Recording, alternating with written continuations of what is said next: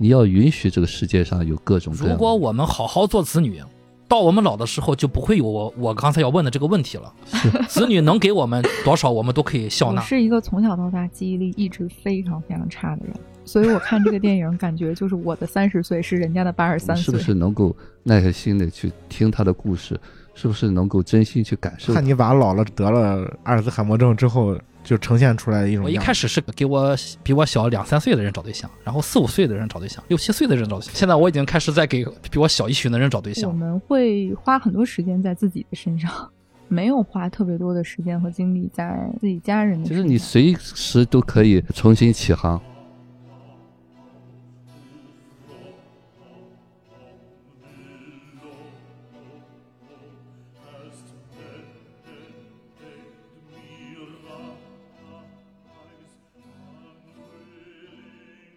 林派，大家好，我是太平角 Chris。大家好，我是夕阳，我是雨果。大家好，我是好久不见的肉肉。哎呀，真是好久不见啊！上次我第一次主持的时候，肉肉同学没来。我本来给每位嘉宾准备了一个非常动听的 title，呃，我怎么不知道？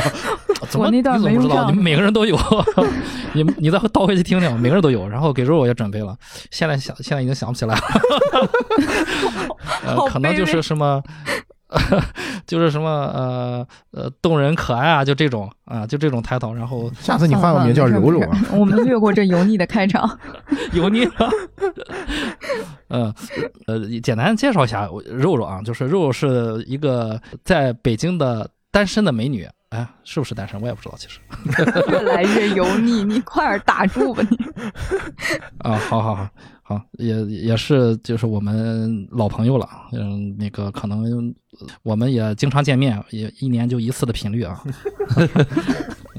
然后估计下次见面就是可能夏天在西宁了，对吧？网络一线牵，网络一线牵。好吧，好吧，今天我们要聊是最近在奥斯卡上拿到了影帝的啊，《困在时间里的父亲》。其实这个电影我们直译过来就是父亲。呃，英文名字叫 The Father，到了中国这边，呃，上面前面也加了一些 title 啊。其实这个片名我想了想啊，就是它还是挺传神的，但是稍微有那么一点点剧透的感觉。嗯，是是，就是这个所谓困在嘛，啊，稍微有点剧透，是有点传神。不过它包，但是观众会有好奇心，想说他是怎么被困住的。对，我觉得这个片名译的还是挺好的。嗯嗯，但是导演最初叫 Father，我觉得也也挺好。嗯，这个命题也挺大的。嗯，呃，也是传递出导演的一些想法吧。啊，说起导演，我可以简单介绍一下，这个导演是一个法国的戏剧的剧作家啊。这片是不是也是他的处女作？对，叫泽勒，弗罗里安泽泽泽勒，其实还是很厉害的啊。一个导演的处女作就可以把男主一下送上了奥斯卡的影帝。嗯。呃，他平时主要是做一些那个话剧的编剧工作，嗯，话剧的导演工作。呃，这部电影的灵感也来来源于抚养他长大的祖母，他祖母患上了阿尔兹海默症的一个过程。另外，这部电影是源自他的话剧三部曲啊，叫家庭三部曲，分别是父亲、母亲、儿子。除了我们看到的呃父亲啊，后面我们都都简称为父亲。除了这部电影呢，另外导演已经呃正在。呃，筹备下一部电影叫是儿子，啊，也是自己做编剧，自己做导演，然后主创已经确定了是休·杰克曼和劳拉·邓恩，会在二零二二年。他这个片儿是拿了那个奥斯卡改编剧本，其实也是改编他自己。对，改变他自己。嗯，所以我们可以预想一下啊，今年二零二一年，明年二零二二年，那就是二零二三年可能就是母亲，二四年可能是舅舅，就是以此类推了。嗯 啊，搞爷爷啊，爷爷先排上爷爷姥爷这些人啊，就是家，这不是家庭三部曲，这是家庭宇宙，这是跟漫威一样级别的。对，呃，我们先简简单介绍一下剧情吧，串一下剧情。这个电影的剧情其实稍微有点绕啊。嗯，它这个剧情很容易就把人绕进去。其实它也没有说是给你一个特别明确的说就是这样或者怎么样。嗯，哎，我们先介绍一下男女主角吧。对吧？让大家有一个代入感啊！这部电影，我先我想先从这个女主介绍起。女主其实呃是一九年，呃凭借《宠儿》拿到奥斯卡影后的奥利维亚·科尔曼。嗯，呃，这个大家应该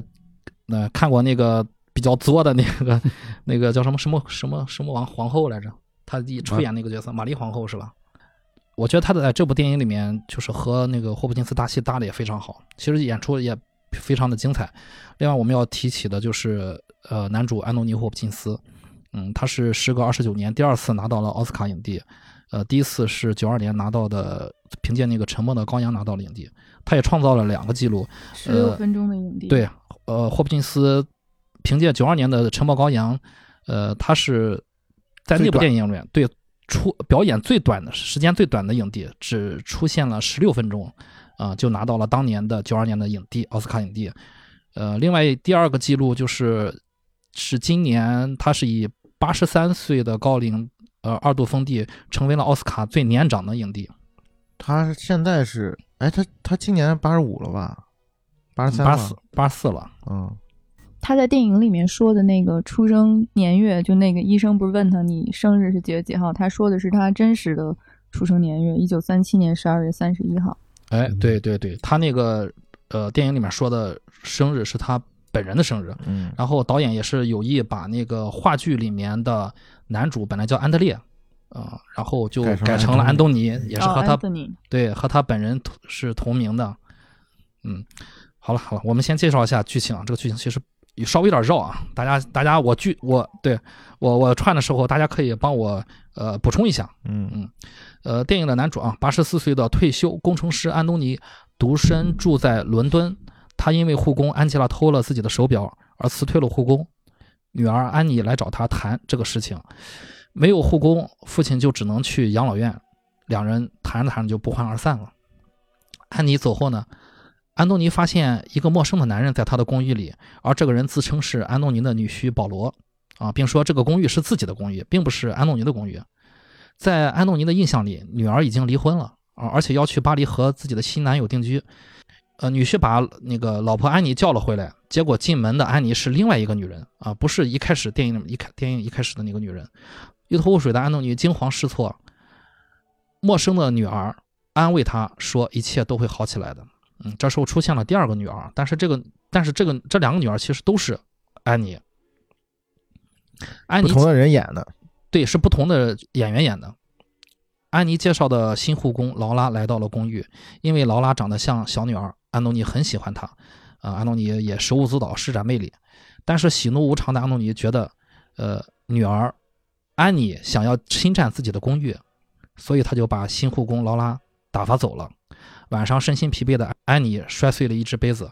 然后他来到了父亲卧室，企图掐死安东尼。呃，场景啊，就是他来到卧室，在父亲的墙床上，本来一开始是用手去抚摸父亲的脸，然后慢慢的掐住了父亲的脖子。第二天早晨，女婿出现在公寓里，但是安东尼并不认，并不记得这个女婿。安东尼又找不到自己的手表了，而女儿轻易的说出他藏手表的位置。他那个女婿是不是又换人了？对，女婿又换了一个人啊。女婿质问安东尼打算待在公寓里打扰大家多久？这到现在为止啊，其实女婿也是换了一个人，嗯女儿也换了一个人。嗯这时候女儿安妮啊，她正在楼下买鸡肉啊，就被老公喊回公寓了，照顾自己的父亲。回到公寓之后啊，她就给父亲穿毛衣啊什么的。安东尼就在安妮照顾完之后，对他说了句说：“谢谢你为我做的一切。”晚饭的时候，安东尼偶然听到女儿和女婿在讨论自己的病情，并想把自己送到养老院啊。虽然那个台词没有说出来啊，但是话外之意就是这意思。晚饭时，女婿表达了安东尼打扰夫妻日常生活的不满。然后又一天啊，新的护工劳拉第二天就如约来到了公寓来照顾安东尼。第一次我们说的就第一个出出现的那个女婿啊，又出现在了公寓里面，并且就是用手扇了安东尼的脸，我记得扇了三次，啊，就是因为他一直在打扰夫夫妻的正常生活啊。安妮在厨房听，女儿安妮在厨房听到后，马上来到客厅查看，安抚了安东尼。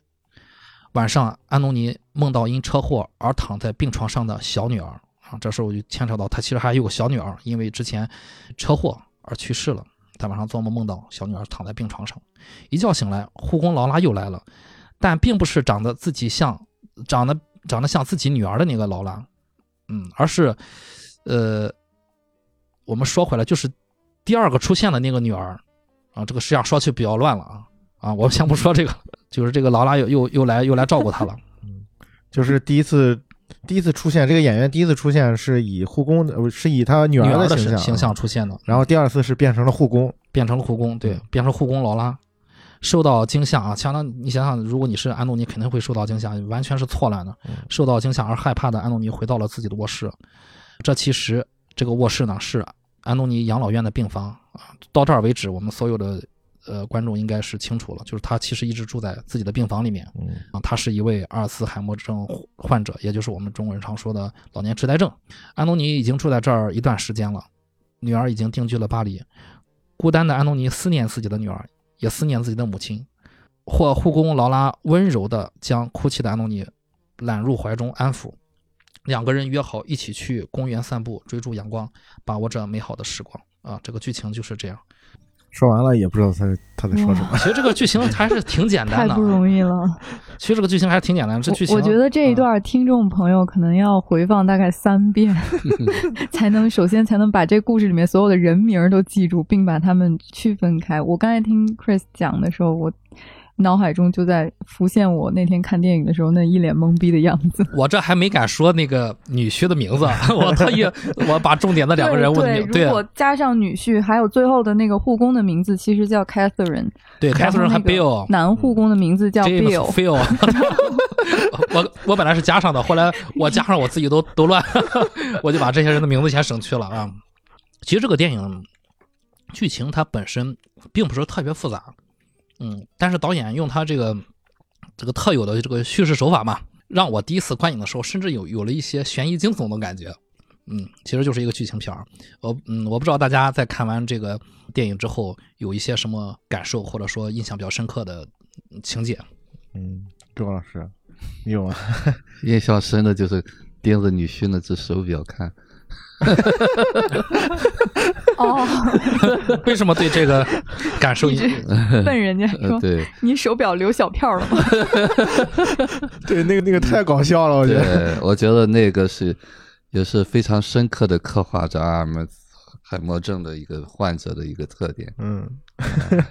就是他一直在找他那个手表嘛，对他看的都很怀疑，对，然后他就看他那个所谓的女婿在在他他手手上戴着一块手表啊，嗯他就一直在看他那个手表，然后就呃你你这个手表啊，对我能我能看一眼啊，然后留没留小票儿？他那时刻，也就是说，他怀疑女婿偷了自己的手表。是阿尔茨海默症为什么会有这种？为什么会有这种情况发生呢？会有。呃，以前有一个亲戚，就是怀疑她老公和她所有说话的女性老年人是有有私情的，嗯。然后呢有理有据的说家里的什么什么什么东西他偷走了，送给了这个人。嗯，他其实这种反应有点有点精神分裂的意思了，嗯，就有点嗯产生了一些幻觉。幻觉，对嗯。对，哎，他会可能把一些东西错综复杂的编辑成一块儿，呃，他嗯想要的东西可能都在编造。重组了，对，嗯编辑成一个自己想要的合理的是一个一个故事吧。嗯嗯，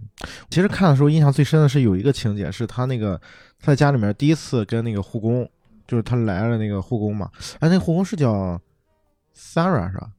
啊，Laura Laura Laura 反正就是 Angela 和 Laura 和 Laura，和 Laura 啊，算了，不不不提名字了。对对对，然后然后他就一开始表现的就是特别的，就感觉就是有一种调情的意思在里面啊。嗯。然后面对一个异性的那种感觉，嗯，然后慢慢慢，然色后眯眯的，对，然后然后聊着聊着他就变脸了嘛，然后他就说我知道你跟那个你跟我女儿串通好了，嗯。然后说这个你你们来就是呃想谋谋求我的财产，嗯。然后就到那段的时候，嗯。就是他一下那个变脸，嗯，然后我就那个汗毛都起来了，我就就感觉汉尼汉尼拔又重生了，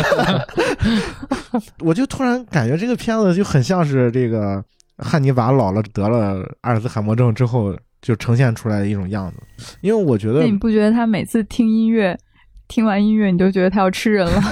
对他还用各种就是呃那个歌剧嘛，嗯，然后就我又回想起那个《沉默羔羊》里边，他听着那个贝多芬那个呃交交响乐，然后然后开始杀人那个 那个场景，嗯。所以就很有这种感觉。嗯，尤尤其是再加上演员这个演技又特别出色嘛，对，就他那一下非常吓人，其实。是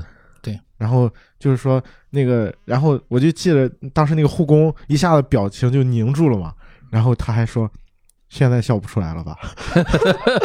对对对，他那个护工跟那个女儿安妮说，就我以为你之之前给我打预防针，说你爸会变脸，喜怒无常，我以为是开玩笑，没想到真的就这么厉厉害啊！说变脸就变脸。嗯，而且其实，反正就据我的认知里面，就是阿尔兹海默症，其实很多时候也会，呃，就是多发于呃认知程度比较高的，比如知识分子，本身就是那种呃文化素养比较高的人的身上，就是发病概率是相对来说是文化程度高的人的发病概率相对来说是比较高的，嗯，好像是有这么一个呃数据啊。所以从这个点上来讲，你可以把安东尼理解成汉尼拔，也是可以的啊。嗯，肉肉呢？我应该是对最后一个情节吧，就是，嗯，当家人都不在他身边了，然后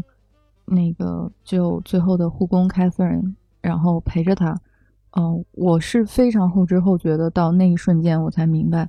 原来，嗯，前面发生的所有的事情的每一个人物，他都是他，就是他那个时候已经完全不记得他女儿的样子了，所以他才会在前面把他女儿想象成了就是他最近见过的一个他能记住的人的脸，就是那个女护工的脸。然后他就依偎在他怀里哭的那一段，我真的好难过，好难过，就心都碎了。然后再加上老爷子演的真是太好了，所以就那一段特别能带入。而且他跟他说，就是我们出去散步，然后如果你回来了，你睡一觉醒了，如果你还有精神，我们就出去再散一次步。就是哎呦，那段台词真是写的太好太好了。我觉得导演的这个编剧功力真的不愧是话剧导演，这台词真的是写的太厉害了。嗯，就是说我的叶子都丢了那段。对对对，嗯，对对对，I'm losing all my leaves，然后然后他的镜头就移到外面，最后一个镜头就是给的外面那个公园里面的那个枝繁叶茂的那个大树，在阳光下面就是泛着光芒的那个绿色绿油油的树叶，对然后就那一瞬间就是心都碎了，就是觉得就是那种无助啊，就是他把那种就是彷徨失措无助的那种东西，就是演的真的是，哎呦太好了！就我想说，就就影帝不给他给谁？对，其实我觉得看这个电电影的时候，我当时觉得就是他的观感不是特别的舒服的，就是因为尤其是最后那一下，会让你有一种 无助感啊，就是你也不知道该怎么办，就是人可能到了那个时间点，其实导演他也没有告诉我们该怎么办。我最喜欢的，刚才那个肉肉帮我讲了，我最喜欢的这个电影，就是它的结尾，就是它，呃，最最后的那个结尾，窗外的那个绿油油的树，那是我最喜欢的。就是看到那儿，好像，呃，一开始好像就是有有一些迷茫，然后中间有一些压抑，甚至有一些痛苦，但是看到最后看到那个树的时候，我觉得好像一下就把这个主题又又上了一步，又又又上了一层。嗯对，他是透过那个窗，把那个镜头摇从室内摇到窗，就推到窗外，去推到那个树上，然后那个树是枝繁叶茂的，正好就应对了男主说我身上一片叶子都没有了，然后树干啊、狂风啊，正好应对了他。我觉得那个那个树外面的那个绿油油的树，好像在提醒我们，就是呃一一窗之隔啊，里面是一个晚年的老人，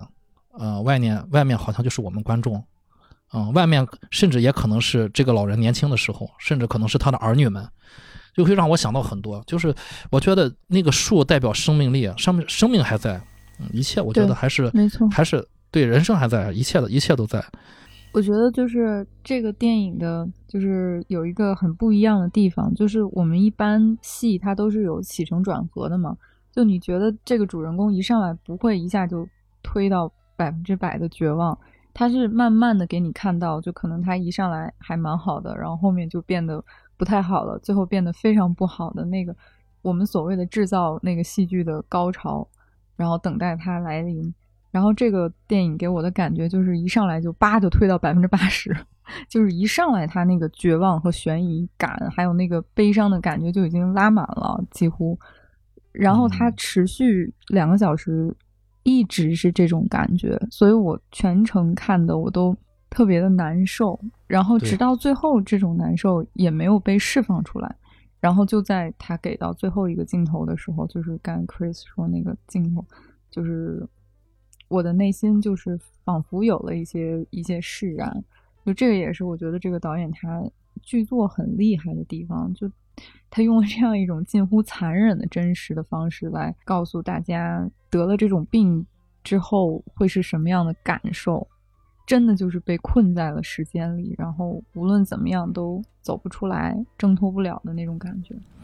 对，大大家在听我穿剧情的时候，可能会对我前半部分的剧情有一些，如果没看过的，可能有一些迷惑，就是为什么如此的绕。其实你如果你看的时候，你会更绕。第一遍看的时候，你会更绕，因为它所有的场景都是虚实结合的，啊、叙事也是打乱的。尤其是呃场景的话，呃，分别是有男主自己居住的公寓的场景，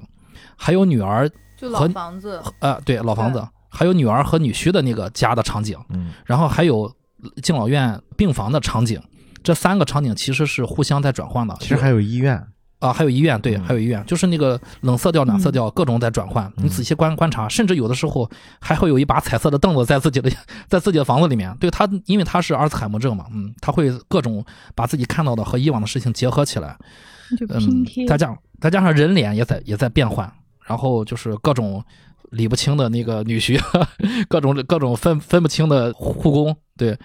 打乱叙事，虚实结合，就是其实导演很明显是在要给观众制造这个一种困惑不安的一呃观感。让观众们感同身受嗯这个阿尔茨海默症老人的一个心理状态。我觉得导演就是就是希望大家都搞糊涂了，然后就是就是感觉观众跟没错这个主角一样都得了阿尔兹海默症。嗯对对，其实我觉得前半段就是让大家代入，知道阿尔兹海默症每天病人每天要面临的是是是什么。因为我们都没有得过，但是呃家里面有人也有也有过这种病症。其实我觉得拍了个八九不离十吧，就是这种感觉。嗯，然后关于导演为什么要用这种叙叙事方式啊？其实我可以想想让新晋导演夕阳同学去聊一聊，你觉得就是这个电影这个导演为什么要用这种叙事方式？就是首先我就觉得他他他在剧作上他的一个最基本的一个点就是他希望观众能够带入到这个故事里面，所以我才说他就是想让观众糊涂，就是你越糊涂，其实他的整个的那个剧作是越成功的。其实我我但是也很危险啊，也很危险。啊对呃，如果你拿捏不住的话，一就一下就失败了。对你如果我觉得这种方式可能也有一部分观众是没有办法接受的，嗯，因为他会觉得我看不懂。看不懂。嗯。嗯，但是我觉得从完成的这个角度来讲的话，他是完成的非常成功的，因为他最后是收掉了，他最嗯后回到了那个养老院。养老院啊，嗯、我个人理解，就是这个片子其实没有一个所谓的客观的视角，嗯嗯。就是他从他一上来就是，呃没，错安东尼的一个脑中的一个世界，就他所有的部分都是安东尼的记忆，就是他他的甚至不是记忆，就是他可能这一天发生的事情，但是在他脑海当中想象的，他他眼中的那一天发生的事情是不太一样的。所以为什么导演用了一个特别好的一个锚点，就是那个手表，安东尼在全程都在寻找他那个手表，嗯。啊，就是他的那个手表一直是丢失的。啊，这一点对于呃整个那个主角的塑造来说，就等于是他的那个时间是丢失了嘛。嗯，所以你看到他所有的在正常时间之外，的。对，嗯所以你你看到所有的事件，它的时间时序都是被打乱的，就好像跟诺兰的那个《信条》似的，就一会儿你看，其实他那个你如果从头开始捋的话，你是能捋出来的。他整个的那个时间线就是大概就是在一天，呃一两天之内发生的。对，就是反正就是几几天之内吧。对，嗯然后最主要的一天的事件就是他女儿出去买鸡肉买鸡肉。啊，回来，然后他跟他的所谓的女婿啊嗯有一段交锋嗯啊，然后他女儿带他去医院，医院也是在这一天发生的。嗯晚上他们一块儿吃晚餐也是那个场景让他女儿决定嗯啊，就是应该是要把他爸爸送到养老院去啊，嗯就是会是一个比较好的选择。但是他其实不是那天送的，因为你能看到他最后打那个电话的时候，就是有一个场景嘛，他在给给那个养老院的医生打电话。然后打完之，他打那个电话的时候，本来是想说要把他爸爸送过去。导演提示给观众，就是那个他打通那个电话之后，他后悔了，他没去跟医生去说这个话，所以可能这个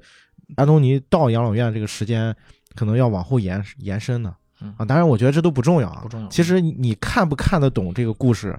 不影响你对这个电影的理解，因为他最后是导演用了一个很很棒的手法，就是在最后告诉你啊，其实这个老人就是在养老院里面啊，然后所有的一切都给你解释了啊，就是这个护工是这个女女女护工，然后还有那个男护工是吧？所有的人都能对得上，所以我觉得这信息都是都是都是有的，包括这个片子它其实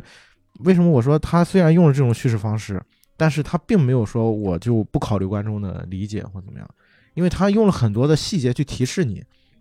就包括他所有的那个场景，对吧？就是大家可以看到，就是养老院啊嗯，养老院，还有他家，还有他女儿的家，其实它的结构都是一样的，一模一样，它只不过是换了一些置景，换了一些布置，然后他在每一次切换这个布置的时候，他都给到了一个非常大的一个空镜，嗯就这个房间展示这个房间的这个就是物品嗯。啊，包括他的书房嗯，包括厨房嗯，包括他的这个走廊，走廊嗯，安东尼的卧室嗯，就是他每一次都会事无巨细的啊，甚至你会觉得这样去展现有必要吗？就是因为他这种镜头，其实他要用多的话，其实对于节奏是有有一些往下拉的感觉的，但是他每一次都会用这个方式去，一方面是我觉得是给观众一个很大的一个提示，另外一方面，它这个场景里面，它不光是说是他的那个房间的那个场景的转变，时间也是有转变的，因为你你会看到他，尤其是后面有一有一场戏是晚上，嗯然后他给了一个空镜，是整个那个房间就很空了，东西都差不多都搬空了。其实也是在提示观众他的这个病情的进展啊，到了什么到了什么程度，所以现在他应该是在什么地方了。然后包括在里面一个音乐是一个非常重要的元素，就是这个片子我觉得很厉害的一点，就是他所有的音乐都是参与叙事的，就是我很佩服的导演的一点。对，音乐他做的很好。他一一上来就是一个歌剧的片段嘛，是那个他女儿那个人走走在那个街道上，街道上。啊，然后回家的那个路上嘛，嗯。然后那个音乐，观众随着这个音乐看这个呃，就是女主的一个动作。等他走回到家里面之后，大家才发现哦，这个音乐其实是个有缘的一个音乐。他在听，对，嗯就是安东尼出场，然后发现他父亲在那听这个音乐，嗯，所以这个音乐从第一秒钟就是参与这个影片的叙事，对，这是比较高级的。对，非常高级，嗯而且它到后面之后，这个音乐也成为了一个就是重要的一个提示点，就是大家会看到，当这个剧情发生非常大的一个混乱的时候，前面都是有提示的，嗯。就是每次都是安东尼在播放一段歌剧，大家可以去仔细听这个歌剧，这段歌剧其实是一样的，嗯，嗯。是同样的一段一段歌剧，嗯，所以就每次他在这个音乐放起的时候，然后接下来一段剧情都是相相对于比较混乱的，甚至像 Chris 说的，你会看到有点惊悚、有点悬疑感的那种剧情。啊，其实就是代表了他的发病了的感觉，就是整个那个人的脸啊，一会儿变成这一会儿变成他，一会儿变成他，就是如果你能 get 到这些点的话，其实这个片子不难理解。对。当然，我还是那句话，就是导演他最神奇的就是，他虽然用了这种叙事方式，但是一点儿不影响你最后你对这个故事的感受。就你哪怕你不能理解这些细节，哪怕你 get 不到导演给你的这些提示，你到了最后那一场戏，你也能够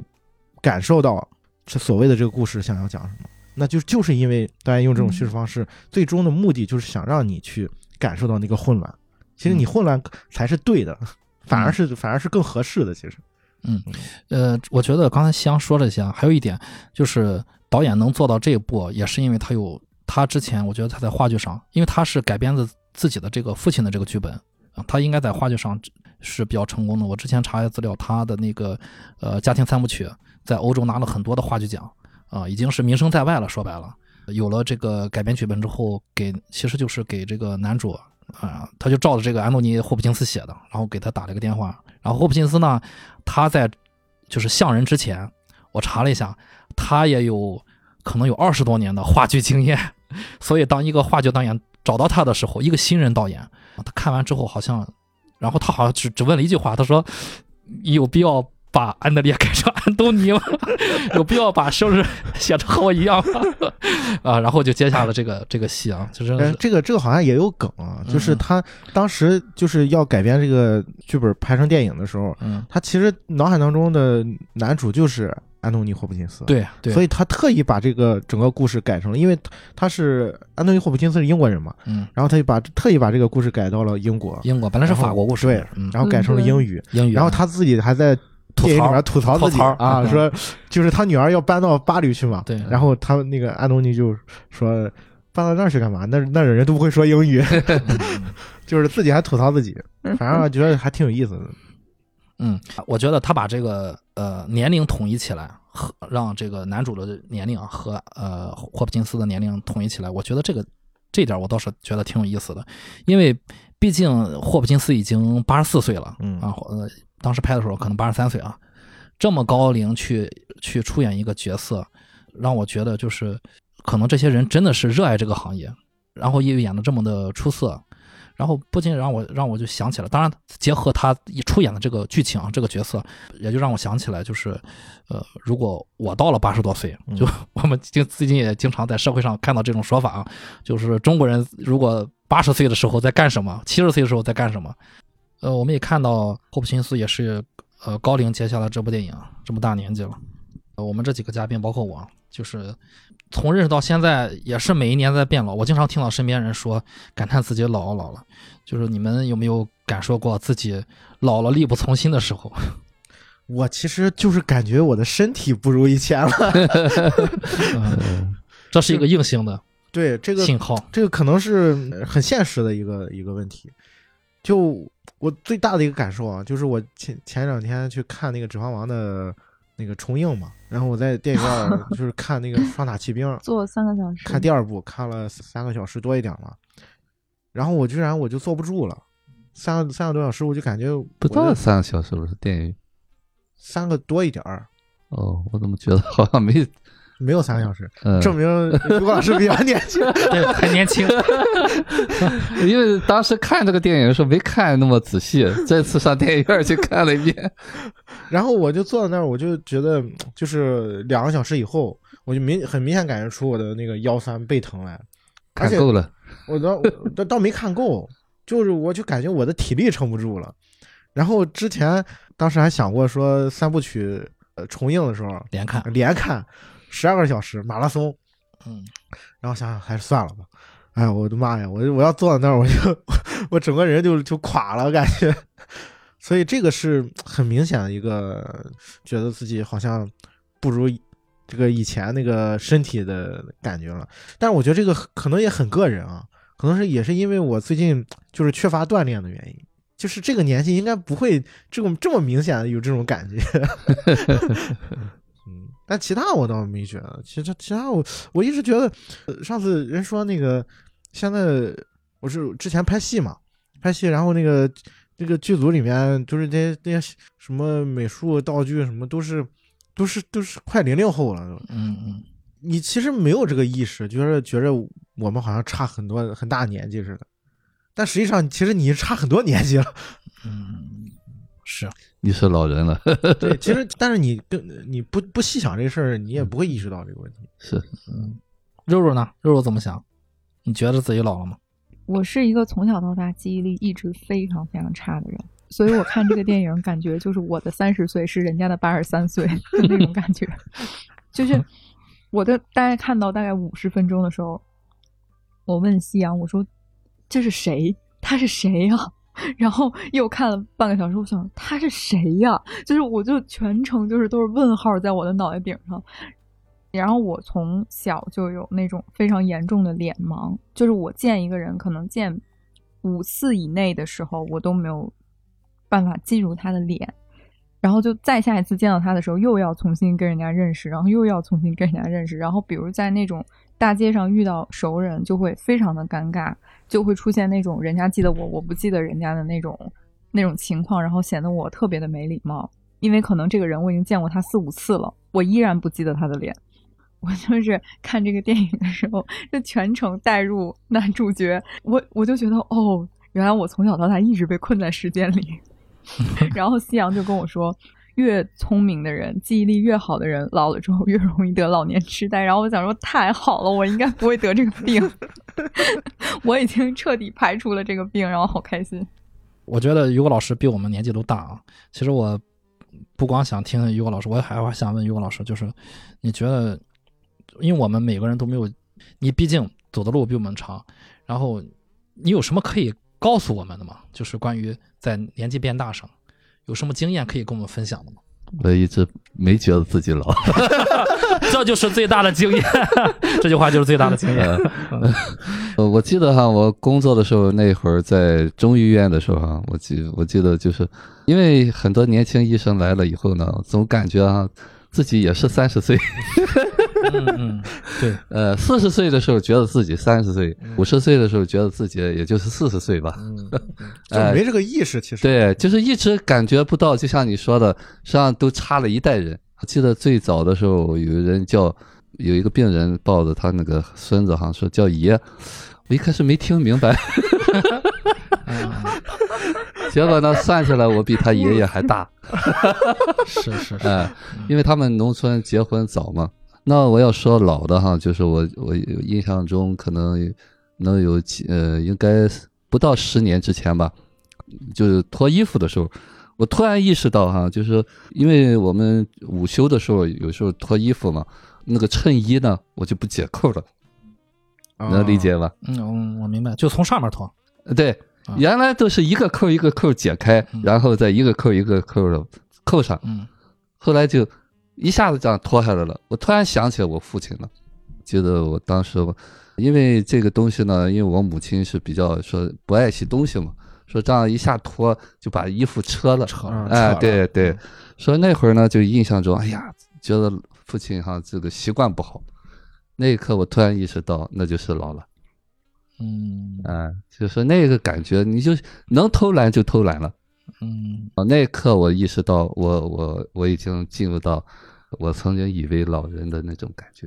嗯，我觉得我身上发生的变化，就是因为我我的我的心理状态，我我也有一些和于果老师比较像，就是如果没有外界提醒，我是没有意识到，就每年时间过得很快。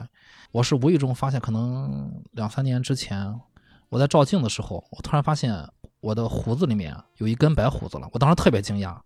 就是我有白头发。可能以前偶尔会有，对吧？人有白头发是正常的，但是我我第一次发现胡须里面有白胡须的时候，你就想，哎，好像就是很稀奇啊。然后我告诉了我身边就是亲人，就像告诉了个遍，因为就就我觉得从来没有过的事情。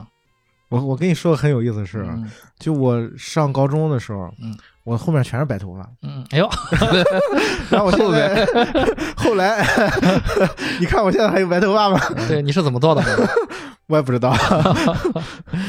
好吧，好吧，嗯，我我我话说回来啊，后来你比如说你遇到一些事情，当你你你如果没有参照物，你可能发现不了这这个时间在溜走，啊，你比如说我我举举个例子，最近我在给一个男孩找对象，别人问我这个男孩多大，然后我就说，呃，比我小一旬，我说到这儿都还没有什么意识。我说比我小一旬，小一旬是什么？十二年啊，十二年。就我我一开始是给我比我小两三岁的人找对象，然后四五岁的人找对象，六七岁的人找对象。因为我的年纪在变大嘛，现在我已经开始在给比我小一旬的人找对象了。为什么呢？因为其他人都结婚了。啊，对，你看，你看这个就是我当时我说比我小一旬，比我差了十二岁，我还没有意识到这个问题。然后呢，对方就问我说：“那你他他是他是个什么性格？怎么样？你能不能发个照片什么的？”然后我说了一句我意识到的话，我说我不认识他，不认识他爸，我和他爸是朋友。我的天啊！对，说到这儿我才意识到，哎呦，对啊，就我也到了给别人家的孩子找对象的那个了，我可能也是个怪叔叔，加入到了给别人就是跟你一样大的人找对象吗？对，就是方便问一下吗？啊，什么？什么？你给跟你一样大的人找对象吗？就方便问一下你最近也可以，也可以，我也可以回回春。对对对，我这儿就很多，就提供给你跟咱们差不多大还在单身的人。但我是吗？但我但我觉得这个事儿吧，感受一下，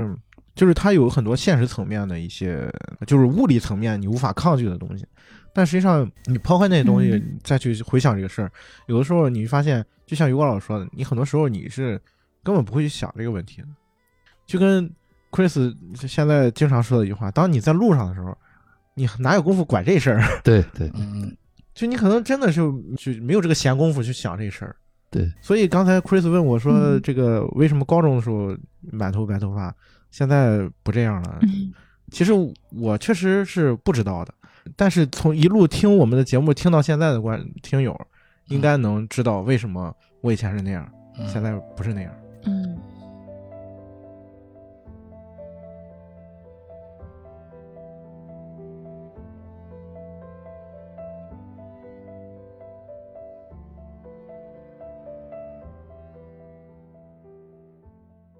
刚才 Chris 说那个，我特别有感受，就是我第一次发现，因为我发量非常的多，然后我有白头发都会被埋在就是头发的下面，所以就是你就是离我很近的情况下看也看不到我白头发，然后只有我就比如说有的时候洗完澡，然后我会把那个头发扒拉开，然后看的时候，我就发现就有一个部位，然后它有非常多，然后它们都长在一起。然后我第一次发现这件事情的时候，我就是有真实的很难过，然后就哭了。啊，是我就觉得对于女生来说，可能这个事情还是挺不一样的。就是当你第一次发现你的白头发在可能一年之内突然间的变多的时候，就是那个量突然变得很大的时候，然后你知道你已经变成了一个合格的中年人的时候，你就会非常的难过。然后包括比如说我我身边的很多姑娘，可能都是三十岁之后就不怎么再过生日了。就是你小的时候过生日就就可开心了，就是会就是你知道就是要呼朋引伴，然后大家要一起出去玩儿、唱 K，然后吃那种饭，然后一吃吃一个礼拜，就是分别跟不同的人有各各种局。然后我现在 你过生日一过过了一的过一礼拜过的 对对对，没错没错，真的就有的时候甚至要过一个月，情绪情绪一直持续着。对，对对对，然后三十岁之后呢，你就发现你的生日一年过得比一年更小规模，就是到最后就变成可能真的就是一两个人、两三个人，然后在一起吃一顿饭，然后连送礼物的环节都省了。我现在身边的呃朋友都是，就比如我快到生日的时候，他们就说你你最近想买什么吗？就是直接让我说，然后或者他们就 有的人会直接打钱给我。我就觉得，就是那那个时候就不是像小的时候，我们都是买一个礼物，然后可能提前很久就准备包好了，然后等到过生日的那一天还要寻求一个仪式感送给朋友们什么之类的。就是所以就那个时候觉得自己有有变老。其实我觉得是像于果老师刚才说的，就是心态的问题，就是你呃开始觉得自己变成一个合格的中年人的时候，就是当你的心态开始变得很。图省事儿，就是嫌麻烦，然后能偷懒就偷懒的时候，呃，是你开始变老的时候。对对对，那我开始的比较早，你是五岁之后就开始变老了是吗？我五六岁就开始偷懒了。嗯，你是你是返老还童。对，还有一点哈，我想分享给大家哈，就是我偶尔翻一下哈，就是我刚大学毕业的时候拍的照片啊，啊，就是那时候带着我侄儿嘛，还有我妈，我们到海水浴场就拍的一些照片。当时印象中呢，我妈已经是个老人了啊，现在再看才四十几岁。嗯，对，对，现在呢，自己完全没没办法和那个当年的我妈相提并论。我觉得我比我妈妈还年轻。这个可能也是，嗯、时代造成的吧。是，嗯，啊、嗯可能那个年代呢，我们想象的，可能在小的时候就觉得，哎呀，呃，我我们看长辈，好，我现在理解了为什么别人会叫你爷爷或者叫你，你自己没有认可这个东西，就是你没有说，哎，我老了，别人会说你，哎呀，就会把你，比方说物理年龄上说当成你是爷爷辈儿的或者怎么样，啊，有时候我也想，我侄儿和 Chris 一样大嘛，其实也就是应该是年纪也不小，但是呢，我内心啊并没有感觉到他们有多大了或者怎么样。其实这个东西呢，呃，也是想和听友分享一下，就是说，当你内在有一些，比方说缺憾的东西啊，或者是有些遗憾的东西呢，你会感叹：哎呀，自己老了。你如果状态好，就像说一直在忙着，你顾不上的时候，你可能不会去想年龄。啊，我有时候也在想啊，有人就会说：哎，你退休吧，什么时候退休？我说快了哈，我说很快退休，我很想退休，但是并没有感觉到过去那种哎退休了就是可以闲下来啊，养鸟那种东。我感觉退休了，我可以有更多的空间，可以做一些自己喜欢的事情。所以说我还是想说，就这个心态很重要。其实你随时都可以重新起航，重要是你怎么去看这个东西。我同学他爸六十六十多岁了吧，好像，然后最近经常去跑马拉松。就是我前两天拿他教育我爸来着，因为我爸比较宅，然后每天就退休之后就开始。就老喜欢在家待着，然后我就特别想鼓励他多出去溜达溜达。我说倒没期待你就是变得跟人家似的成运动员是吧？然后大冬天拿凉水洗澡什么的，这倒也不至于。但是就是我说你有空就多出去溜达溜达也行，或者怎么着的。六十多岁老爷子天天跟那个就他们在奥森一起跑步嘛，然后他们有一跑步群。然后那个我同我同学说，他老跟那个群里面那些零零后在里面斗图、斗表情包，我觉得特别可爱。就就真的就是于博老师说的那种，就你你他每天跟他们在一个圈子里嘛，然后他会给他们做好多吃的，然后带到那个跑步的群里去给大家吃什么的。然后我就觉得他的心态就特别的年轻，特别像一个年轻人，每天。还对，就是生活的方方面面都有特别多好奇心和那种新鲜感，然后还有激情，所以就就一点都不觉得他老。对，嗯，就心态跟身体吧，我觉得都挺重要的。还有就是因为我我觉得现在就咱们这个岁数的人，真未必比咱们爹妈这个岁数的时候身体好，这是真的，我觉得。就大部分的那些就职场上带来的那种病啊，都会在三十多岁的时候就显显露出来，就一代身体不如一代，所以大家还是多多的出门去做户外活动，然后保持一个正常的，就是运动习惯，我觉得比较重要。就这样的话，你的身体和你的精神就可以一直年轻。对，你看我们刚才聊了，从从夕阳聊到说自己小时候白头发，然后又聊到咱们说。这个老的问题，我们中国人喜欢说生老病死，生老病死。我们说完了生老，然后就要谈一谈病这个话题了。因为这个电影还是就叫阿尔茨海默症嘛。对于阿尔茨海默症，我就不不具体说了。这个病，大家如果有有兴趣的话，可以自己去百度一下啊。其实这个病本身，它我觉得它，因为我们家我我姥爷得这个病，我觉得它本身的问题其实不是特别大。但是如果他要是结合的别其他的病，啊，可能会问题大，因为他阿斯海默症结合到我姥爷身上，他初期可能有开始忘事儿，嗯，忘生活的琐事，就像那个剧里面的呃片里面的安东尼一样。后面慢慢的呢，他就开始忘邻居，开始忘远方亲戚，然后再就开始忘我们这个忘掉我们这些小一辈儿的，然后就开始忘到子女，最后可能就忘掉了自己是谁。但是最奇怪的是，当他当他在忘掉我我妈。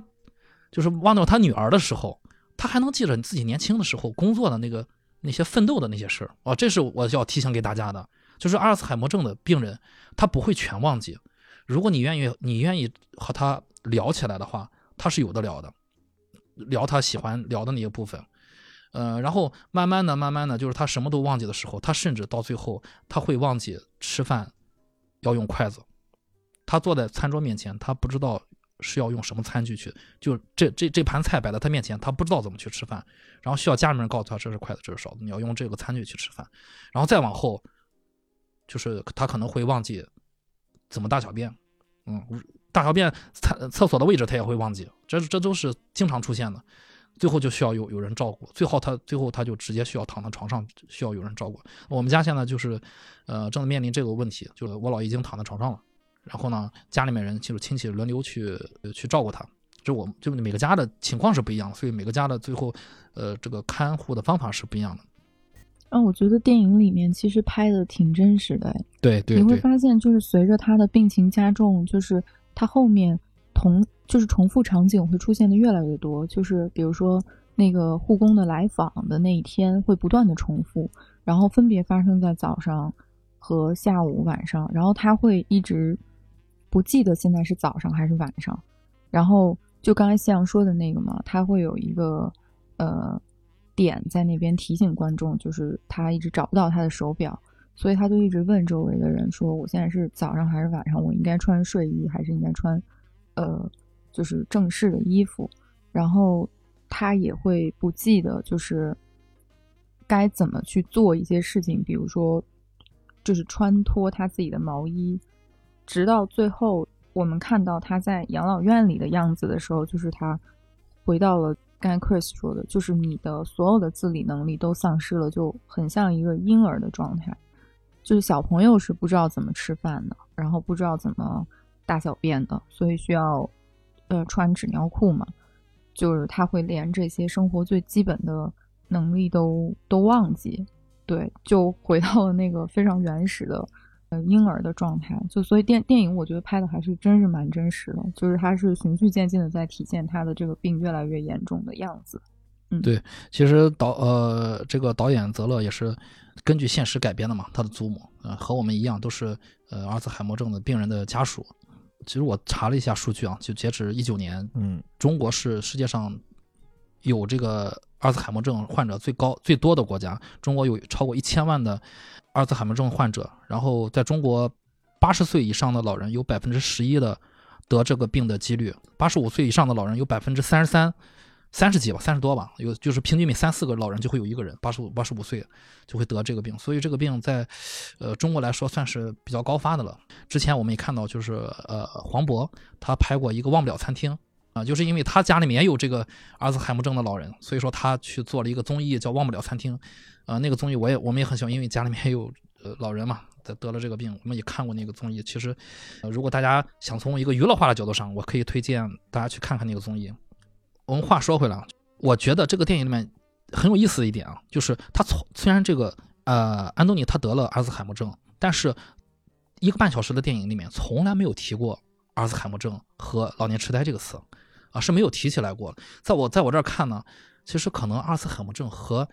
就是这个电影的隐性的部分啊，就是阿尔茨海默症就是他的女婿和女儿只说过父亲病了，他只说过 ill，也就是说他只是一个病，他和其他的病。父母得的病是一样的病，他都是病啊。阿尔茨海默症有它的特殊性，但是就是你从隐性来看，这个剧情的隐性方面来看，其实它只它也只是一个病。所以我们可以聊一下，就是如果家里面人有人得了阿兹海默症，或者说有老年人得了老年病，我们作为一个亲属是应该怎么去面对他们？嗯，大家可以通过这个电影可以聊一下。嗯，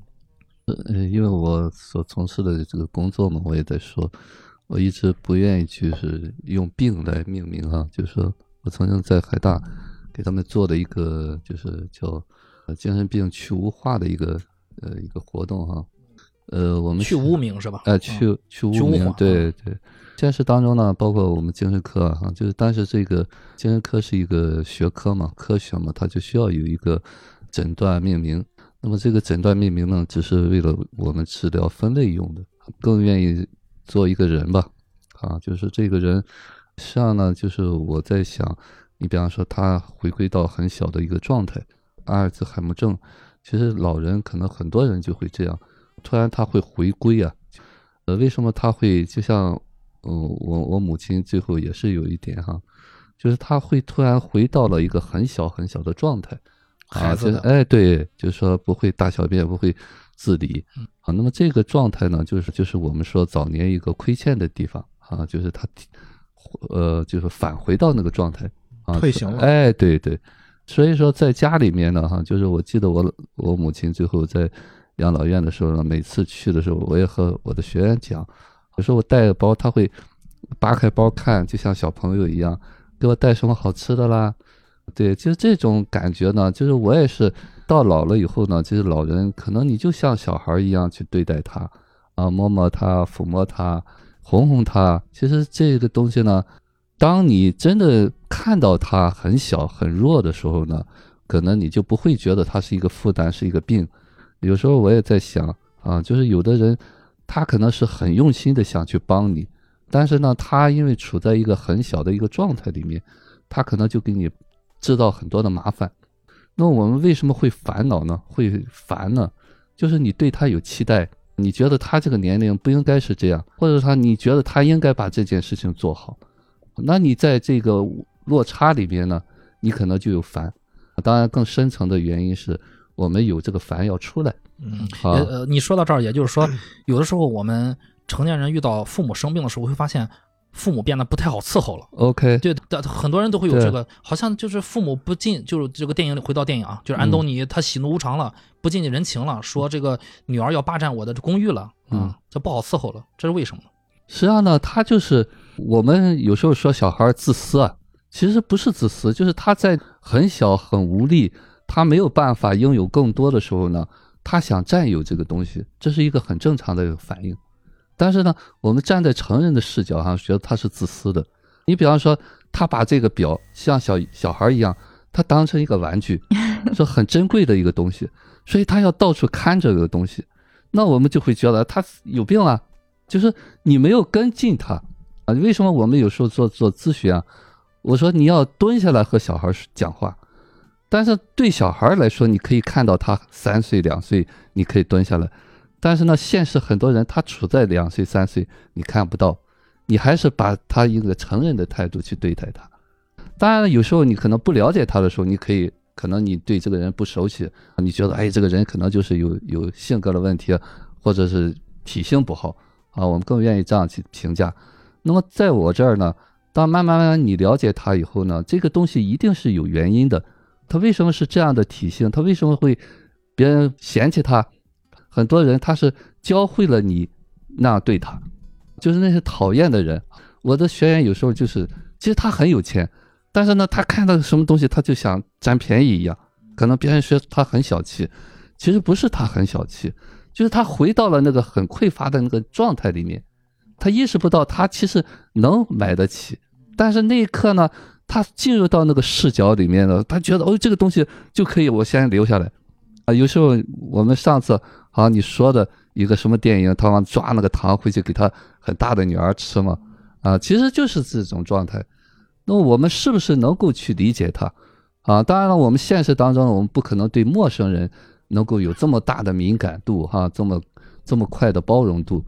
如果是你的家人有这种阿尔兹海默症的话，如果是你听到了这个节目的话，你用一个另外的视角去看他。因为我有一个亲戚，就是九十多岁的时候，就他最后呢，因为他知道我做这个东西呢，他就跟我讲了一个故事。很小很小，三岁的时候就母亲去世了，啊，就是他那么他父亲找了继母，然后呢，他还有个妹妹很小，带他妹妹上坟上去哭，所以他老了以后呢，他就很依赖家人。就是那个很老很老的时候，就像个小婴儿一样，你走的时候他会拉你手，每到下班的时候他在窗上盯着你，看你什么时候回来，哦，一回来他拍巴掌。他并不是阿尔兹海默症，他讲了这个故事，你理解他了，啊，就是他早年母亲是缺失的，所以他到那个状态的时候，尤其是老的时候，他外在的这个能力没有的时候呢，他就回归到那个状态了。所以我们去理解这种病人。包括我说精神病人，其实他在那个状态里面呢，就是我们现实当中呢，可能那种超我的东西突然没有了，所以他随心所欲。我们不理解他，说他疯了，其实疯了那一刻是很轻松的，他终于可以做真实的自己了。这种病哈，我我一直说，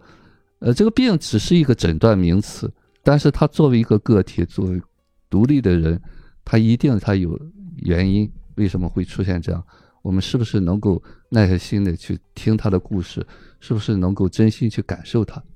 嗯我有时候觉得，我们好像对孩子就宽容度比较高一点。，对，小孩儿，就是小孩儿嗯干什么事儿，我都觉得 也分人，嗯，对，也分人啊。熊孩子咱就不说了，就是呃，好像尤其是呃婴儿期，我们经常强调说，呃，作为父母在孩子这个前六个月吧，然后是要有无条件的接纳和无条件的爱。回到这个电影当中，你会发现，尤其是他，就是安东尼最后有一幕是他说我我想我想我妈妈啊，我想找我的妈妈。然后，然后他说，呃，我在在他的印象里面，他妈妈是什么样子？就在那一刻，你会觉得然后得他后面还说，就是希望妈妈来接我走，带我回家。对，好像这样一个老人在那一时刻，他也跟一个孩子是一样的。那为什么我们就不能嗯一模一样。就是按照孩子的标准去对待一个老人呢？当然，这个 Chris 提的那个那个点就特别的好，就是他这个片子，嗯，原名英文名叫《The Father》，就是他没有提到困在时间里的父亲，就他探讨的是普遍意义上的父亲，就是我们每一个人的父亲。我觉得你们三位都是男性啊，可能男性的父子关系跟女生的这种父女关系又不太一样，就是每一个女儿的心目中都有一个从小的一个非常伟岸的父亲形象，然后是你觉得就是一旦你遇到了危险，你可以去第一个寻求帮助的人。总有一天，你的人生中会面临到有一天你发现，就是父亲错了，父亲老了，那一瞬间其实打击是非常非常大的。我觉得那个刚才谢那个 Chris 第一个提到的角色是那个女儿的角色，我觉得这个角色也非常非常的重要，导演把它写得非常的好。就是在这个故事里面，他探讨的是一个普遍意义上的父女关系，一个亲情关系，而不是说他的父亲具体得了某一种病之下的这种特定的，就是父父女关系。他中间有一段是他女儿说，那个他父亲一直总是想起他小女儿的事嘛，然后他选择性的遗忘了他小女儿已经去世的这个事情，这个悲剧。然后他就一直说他小女儿是一个很开朗的人，很爱笑，然后是一个画家，然后从头到尾都没有提到在他心目中他觉得他的大女儿是什么样的。然后他就说他的小女儿经常叫他 Little Daddy，然后直到就是他在疑似被那个女婿欺负的那一天，然后他女儿走过来，让他父亲哭了。后来他的女儿就坐在他身边，然后抚摸着他的后背说：“It's okay, little daddy。”对就是你才发现原来就是叫 little daddy 的是他的大女儿。对，或者说他两个女儿都有可能都叫他，嗯，对对对对对，就嗯是同、同样的那个，就是想要去渴望得到爱的，也有他的大女儿。然后你会发现，这个大女儿在第一次发现自己的父亲认不出自己的时候，是非常非常难过的。然后包括他呃曾经试图要放弃自己的一些人生，牺牲掉自己的一些嗯，就是属于自己的一些幸福快乐去照顾他的父亲。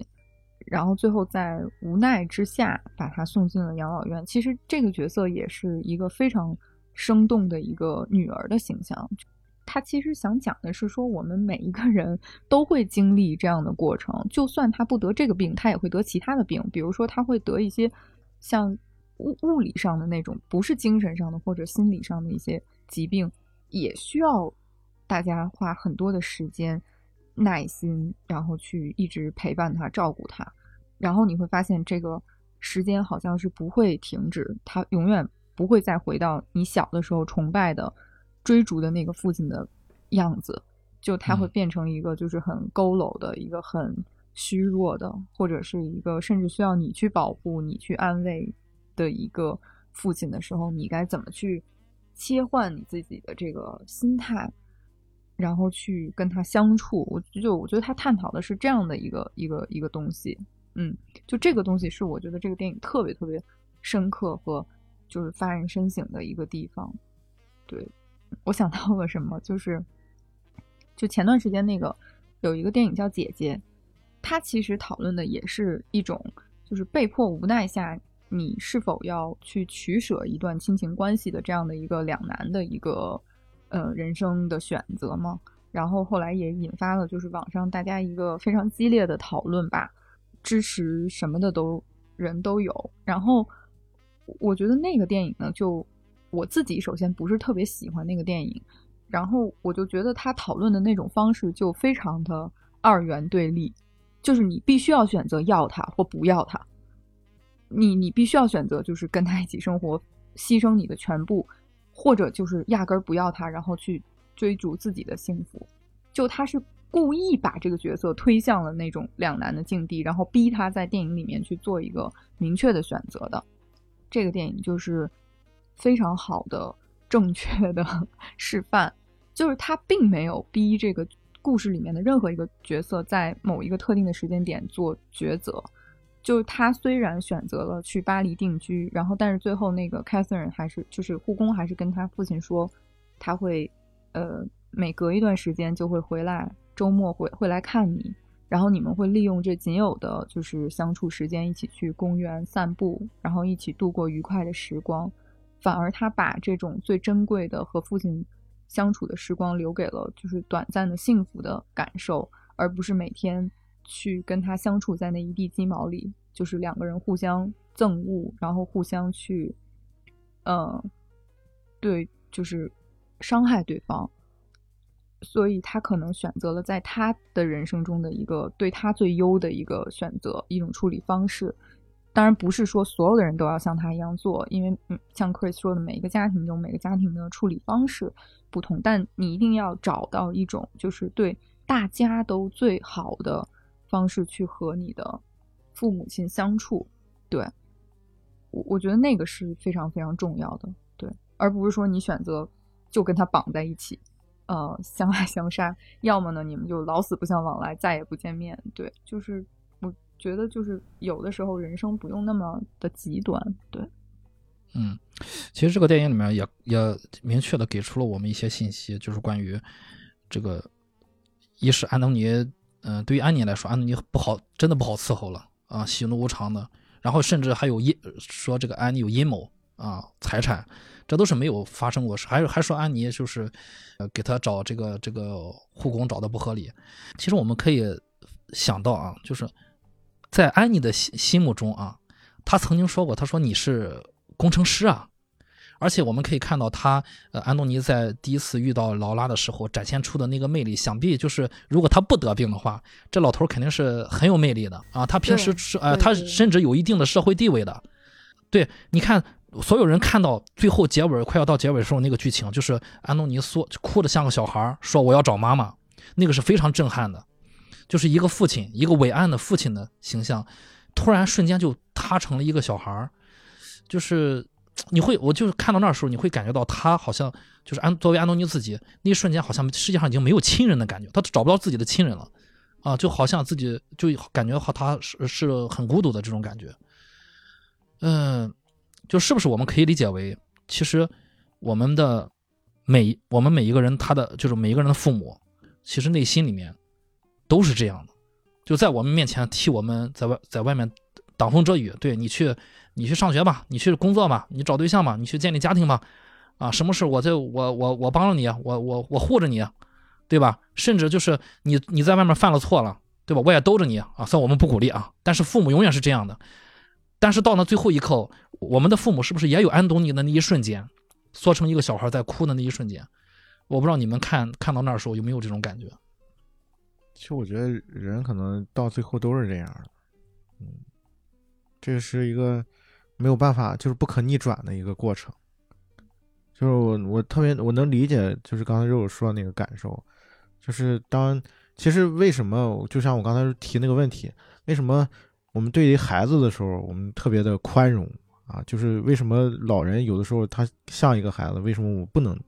好像很多人不懂事儿了啊，不能以一个孩子的标准去看待自己的这个家人，这个老人，是因为在我的。记忆里面，在我的印象里面，他就从来不是个孩子，就是他一直是，就像刚才肉肉提到了，就在我的，他一直是保护我的那个人。为什么有一天他他变成这样了？我是有很多时候我是没有办法接受的，所以这个部分我觉得是，可能很多时候没有办法说，我呃能好好的处理这段。关系的一个一个比较关键的一个问题吧。嗯，就是我们可能也要尝试的去接受，我们的父母也会有这个角色上的转换啊，他可能会会有变化。其实他一直都是这样的，只是我们不想去不想去看到这部分，或者说父母隐藏的太好。呃，也是我一直在做这个工作哈，就是说我说要成长嘛啊，就是呃，当你没有成长以以前呢，实际上我们都是随性的东西。啊，随性是什么东西呢？你是被你的模式所控制的，啊，你不知道你在做什么。那就是我说，成长的第一步，先先了解自己。当你知道啊，你内在有很多很多的不同的部分，就像刚才夕阳说、肉肉说的，就父母有一个弱的部分，就是我们说的每个人都有，就是他早年的经历决定了他内在有一岁、两岁、三岁、四岁、五岁的孩子。那么这些东西呢，它在你面前它是不可能展露的，因为他在你面前是一个父母啊。所以说，我们想当然的觉得，哦，他是父母，他就是那样强大的，但是他内在包含着这些东西。那么我们成长是什么？哦，我理解了我自己有这些部分的时候。我才能够看到对方可能有这些部分，把自己理理理清楚。对，嗯就是你只有对自己有了解的时候，你才能知道哦，对方他也是和我一样的。那你再去看父母的时候，就像我说了，我看了我那个亲戚的时候，那我就知道他那一刻不是我的长辈，那他就是一个小孩嘛，啊，所以说这个东西呢，就是说我说还是一个自我成长的一个过程，啊，当然了，我们为什么会相爱相杀呢？相爱相杀呢，就是我无意识，就是那种重复的模式，就我要那个早年父母对我不好，我要返回来那个劲儿，啊，包括刚才夕阳说了，说那个听话的孩子，我们都愿意哄他；那个不听话的孩子，为什么不愿意哄他？是因为我们父母那一刻呢，比这个不听话的孩子还小，哎，是，对他折腾你了，你 hold 不住了，嗯所以你烦他啊。如果你内心很大的时候那，你就看到他还是一个孩子。说为什么？其实我们这个父母，我们看着他是一个成人，但是他内在也有很小的部分，就是他那个调皮捣蛋、那个倔劲儿呢，一下把你那个更小的东西勾出来了，所以你 hold 不住他，你就用武力，或者我们再用是基本上内疚感啊控制这个孩子。那么现实当中呢，说实在话，就是说我们每个人可能做不到我说的能够对自己有那么多的了解，所以我们现在就用方法论，哎，说人怎么对的，或者刚才说可以有这种解决的办法。那么当你真真正正成长了以后呢，你你看清楚了这个东西的时候，你不会再被内疚所控制。你比方说，我照顾不了父母，那么我就允许把他送到养老院去。那么现我们现实当中呢，就会碍着面子，哎，怎么能把尤其姊妹几个，你怎么能把放到养老院去呢？啊，就会有一种内疚感。但是呢，放在家里边就开始抄父母，啊，我们现实当中经常这样，啊，就开始抱怨。你看，不是因为你我怎么样怎么样，啊，实际这就是什么东西呢？这就是我们自己没有长大，啊，没有办法为自己的所有的行为负责。所以现实当中呢，我们看似好像是矛盾。其实呢，就是你们在错位，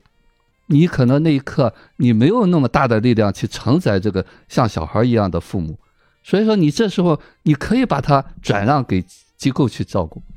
所以我比较主张，你比方说，我最后我母亲到养老院，我经常给他们举例子，那么我可能每天我去的频率可能比他在家里边去的还多，因为你不需要去了以后要照顾他花很多时间，你每天都可以去看他。然后呢，老人就觉得，哎呀，他没有在养老院，啊，他其实比在家里边感受到更舒服。你要在家里边，你可能转一个星期我去照顾他半天，你不如这样在养老院，你每天去看他，啊，那么他其实他不需要老有人照顾他，他感觉哦，你没有把他丢弃。所以我母亲最后她忘记事儿，她一直以为她住在我们医院里面，啊，说哎你下班了，你回家吧。啊，就我每天几乎只要有时间我就去看看他，不用待时间久了，啊，你一看他呢，他就感觉很安慰，啊，他觉得你没有丢弃他，但是呢，你可能把它放到家里边，你雇上保姆，你花上很多钱，你想，哎呀，可以没有事儿了，你一个星期不去看他，然后呢，他就会很孤独。所以说，我们怎么样去解决这些东西呢？你首先你自己能够接受你自己所有采取的行为啊，你没有内疚感，没有负罪感。然后呢，你才能够用一种最恰当的方式去处理这种关系。嗯，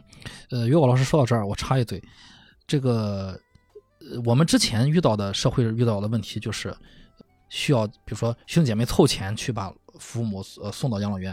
然后后来呢，我们都出得起这个钱了，甚至独生子女也能出得起这个钱了，父母可以安安稳稳的进了家养老院了。现在新新的社会问题又来了，我们又担心养老院的护工对虐待父母。对父母不好，因为前一阵央视也披露了，就是其实一个国际新闻，呃，澳洲的一个天价的养老院，就是真的是非常的非常的豪华啊、海边的、绿树的，然后泳池的那种天价养老院，然后结果，呃是呃监控拍到就是呃天价护工去虐待老人、殴打老人的这个视频，所以这个新的社会问题又来了，就是你们是怎么看？就是 我我我我可以把父母送进去，但是我害怕，这是这是怎么回事呢？其实我我讲点实际的例子吧，就是因为我之前在这个大家知道我以前的工作啊，我以前也接触过一段时间嘛，啊，就是负责过一段时间的养老的一部分的工作，嗯，就是我们国家养老这一部分，其实原来你就是那个比尔，没有没有没有他是，就是我我我我不是具体做那个的啊啊。啊，但是哎，但他应该比 Bill 亲切很多，因为他总是把 Bill 想成他的坏女婿，会不会因为就是其实 Bill 在养老院可能对他还蛮冷漠的，嗯，然后他把那个 Catherine 想成他女儿，是不是就因为 Catherine 对他其实很有耐心的，然后嗯嗯，然后然后我就我那会儿工作的时候，就是国家咱们国家有有几种养老方式，首先就是你自己反正子女照顾嘛，然后另外另外就是养老院啊，然后其实还有另外一种就是所谓的居家养老，所谓居家养老就是我给你派遣护工，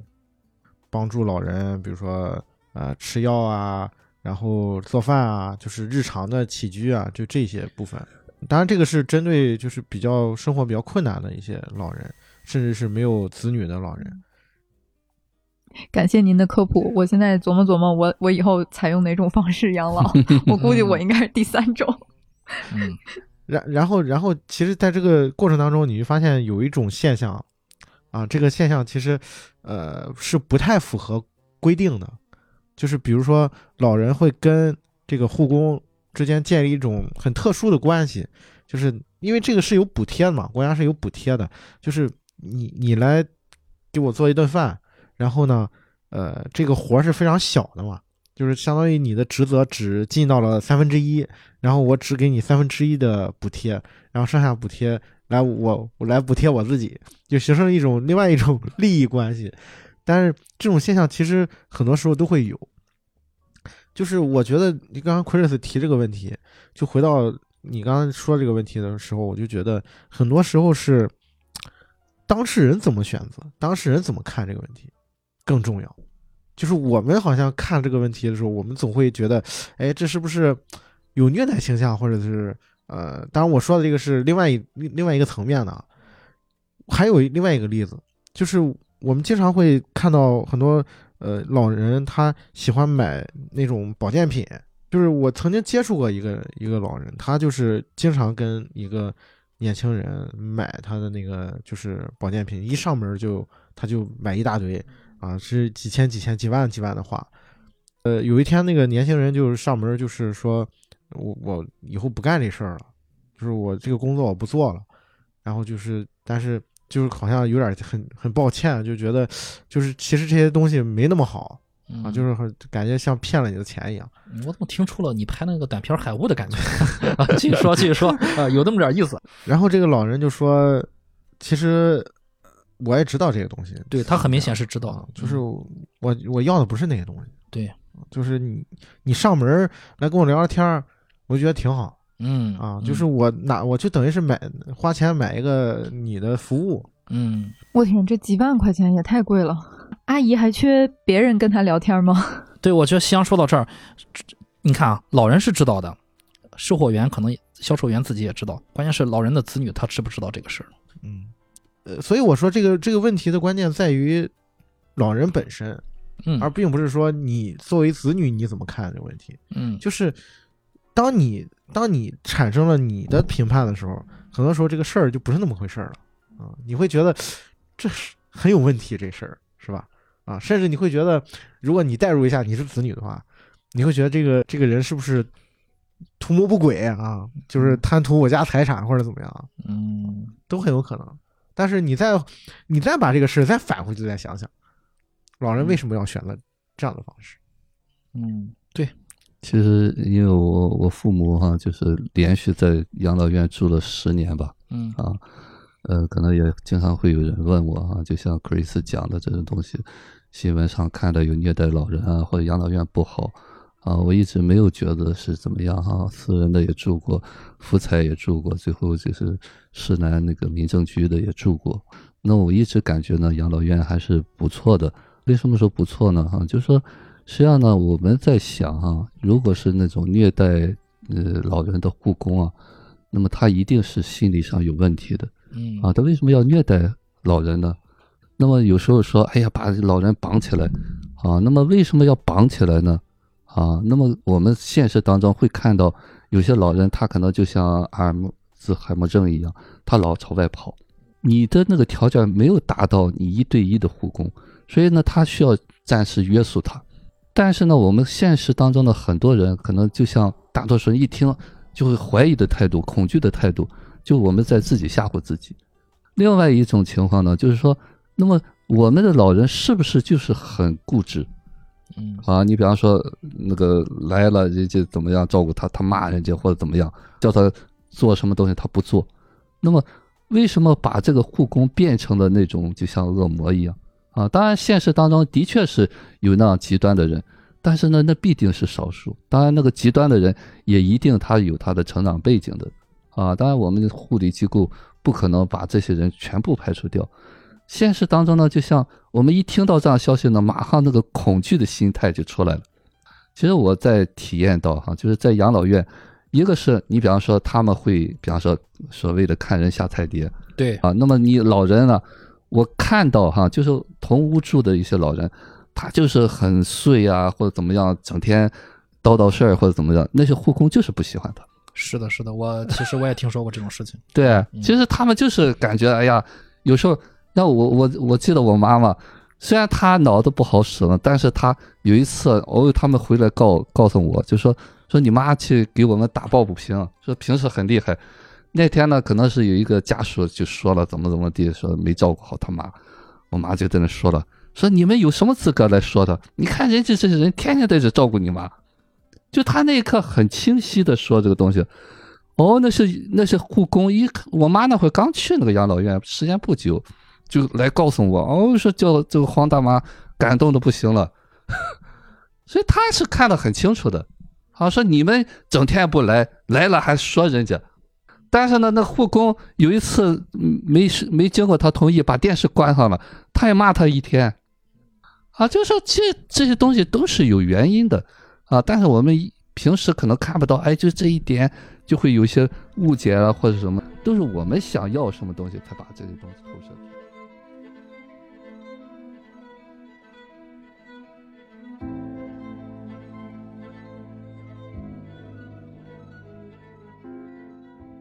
对，其实我觉得，首先就是刚刚奎子说的那种，就像于果老说的，这世界不像你想的那么好，是吧？它肯定有一些阴暗的角落，或者是怎么样的。关键是如果如如如果子女被骂一天，子女也不太好受吧？亲生的子女对吧？你更何况是外人。哪怕是子女，哪怕是你在一个家里面，你不说养老院了，在家里面这种事儿，我我都亲眼见过一个孩子把他爸爸两巴掌扇在地下，两个人打打是打成一团。所以说这种事儿，你不能说是我看到这个事儿了啊，这个世界要完了，完蛋了啊，我肯定要怎么样。所以说这个。这个事情本身跟你的认知，它之间是有莫大的鸿沟的。这个事儿之前我们所有的节目其实都在强调这个事儿嘛，对吧？就事情本身跟你跟你自己的产生的判断跟评判是完全是两回事儿，是吧？就像刚刚于老师说，你很多时候是你的恐惧和你的这个代入进去啊，所以他才反映出的那个状况可能比你比真实的情况更夸张或者怎么样，这都有可能。就像我刚才说的这几个例子。如果你换到另外一个角度，你带入到另外的一个身份里面去，你去看待这个事，就感觉完全不一样了啊，好像有哪里不对劲一样。但是我还是那句话，就是当你真正设身处地的为这个你的家人考虑的时候，哪怕发生了这样的事情，那也是可以去解决的。我觉得这个是通的。嗯嗯，对，子女有时候会。被这种新闻报道、社会新闻所引导，可能也是一种焦虑吧。嗯啊，内心里面可能也是恐惧的，或者或者说再说句不好听的，为什么你能看见这样的新闻？是，嗯，为什么有的人看不见？你想看到，嗯，呃，我们刚才你看啊，说到这个人生老病死，说到病，然后呢，我们刚才一直是站在子女的角度，啊，然后我们这个电影的男主他是一个老人的角度，我们可以看到老呃安东尼在电影里面，他有的时候会对他的女儿进行怀疑啊，甚至有些诽谤在里面，对吧？自己编造一套合合理化的故事，呃，这就让我想到，其实有的时候我们可以在现实生活中遇到一些老人。得了病的老人啊，他就会经常会说一句中国的老话，叫“久病床前无孝子”，嗯，就会说这么我们说的这么悲伤的话，这么丧的话啊。就有的时候他会说这种话，那为什么在他病之前，他好像没有这种感觉？他病了之后，他就会觉得孩子不孝顺我了，甚至有的时候他会会说，你看这个孩子做的好，另外一个孩子是做的不好啊，或者说独生子女嘛，就这一个孩子，他就会说说，哎，他做的不如以前好。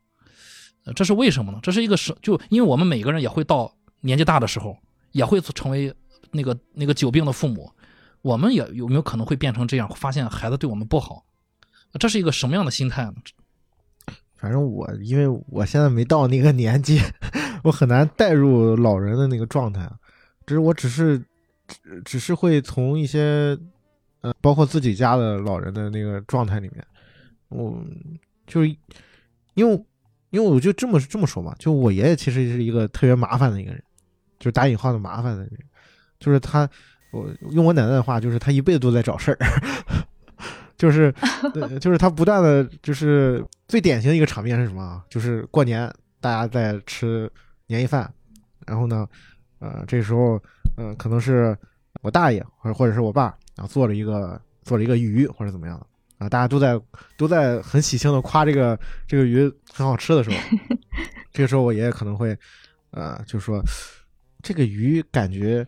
就是闲了，闲了啊，或者就是这样，就是这种啊，就是特别的，就是你你知道吧，在那样一个环境里面，感觉就特别有一种格格不入的样子啊。然后感觉好像每家都有一个这样的家庭成员，我奶奶就这样。对，然后然后呢，就是。我爷最近最近有一件事儿，就是，呃，他喜欢花嘛，他想养花，然后他让我给他买花，就因为他现在九十多了嘛，他现在是就是看手机看时间长了，他觉得不舒服，不舒服啊，所以就让我让我帮他买，然后他说你必须要让这个店家把挑挑了这盆花，然后一定要让他实拍，因为现在那个淘宝都是都是样样品图嘛，然后你必须让他给我挑怎么怎么样，他。给我列出三个条件，就是这个，呃，这个这个兰花是什么样的啊？多多高？然后它要有花苞，要要怎么样？然后一定要拍下来，就是挑选完了之后给我确认，确认完了之后我才能就是付款，你发过来。然后你你初想这个事儿啊，你初想这个事儿，你觉得怎么这么麻烦？买一个东西，然后呢就会产生很多问题。首先就是很多店家他不愿意给你实拍。然后我说你不实拍，就是你发过来，我就如果如果货不对版，我就我就拒收，我就退货。然后就中间也产生了一些矛盾。我在那个过程当中，我有时候也会觉得怎么这么麻烦这个老人啊。那但是这个事儿办完了之后，然后你再回去细想，发现我爷爷是对的。嗯，就是实际上做一件事情本身就应该是这样，才能做好啊，就是才能想。才能得到你想要的那个结果，或者说才能跟你的心理预期是满足的。那为什么我会产生这样的状态呢？是不是？这个有时候跟好像跟老人其实关系不大。嗯，麻烦可能是自找的。对，嗯嗯，所以我只能通过这样的方式，我觉得我回答你刚才那个问题。嗯，就是就是你能不能感受到这个东西？嗯，这就是理解和接纳吧。对啊，其实说白了，可能有的人是大线条的啊，无所谓啊，歪就歪了，少就少了，嗯。啊，很多时候。你像我们这样年轻人，比如说我要买盆花，嗯，我肯定不会说你给我挑一个什么什么样的，我给你给一个那个什么实拍的，然后他发过来，我觉得就是他他哪怕不好，我觉得哎算了吧，那来回来去的多麻烦啊，然后就可能养两天就死了，这花养不活，但是但是这个也就这么着了。所以说很多事情，它很微妙，很多事情。所以说你回到这个你跟老人之间的这种关系，其实你想想看，对吧？问题出在哪？问题就是你没有站在他角度上。对，嗯，对，是这样的。所以很多时候，我觉得是我们的问题，不是老人的问题。嗯，那老那老如果我再说多问一句啊，那如果老老人就是指责子女不孝顺，老人一点问题没有吗？嗯这个当然，我这个问题又又可以分成两两部分回答对啊。嗯呃，说白了哈，就说老人啊，就有说是老糊涂，老糊涂啊，但是他老糊涂呢，他也有老糊涂的原因。我们是不是能够接住？如果接不住的话，你可以不接，但是呢，不能说他错了啊。你比方说刚才夕阳讲的，如果他爷爷要这样的东西，那么这个店家可以说：“哎呀，你要的这个东西我做不到。”嗯啊，但是不是说你太挑剔了？对，你要允许这个世界上有各种各样的人，他这样的人，往往可能你满足了他，他会成为你一个忠实的一个粉丝啊，他可能经常会买你东西，你是不是能够愿意去做这件事情？所以老人呢，有时候，比方说我们说很脚镣或怎么样，一定是你没有看到他，就像我说小孩一样，如果你站在他的角度上讲。那么他为什么会？就我有时候说，你看，有时候经常是普法节目，什么时候老人把儿女告到法庭上去了？那我就想了，为什么儿女要不养他？那是什么造成的这个结果？啊，当然这里头一定是有前因后果的。那么你对儿女，我现在有些学员经常会抱怨父母，哎，早年怎么样怎么样对他。那么现实当中呢，的确是有一些父母当初就没有给到儿女很多起码需要的东西吧。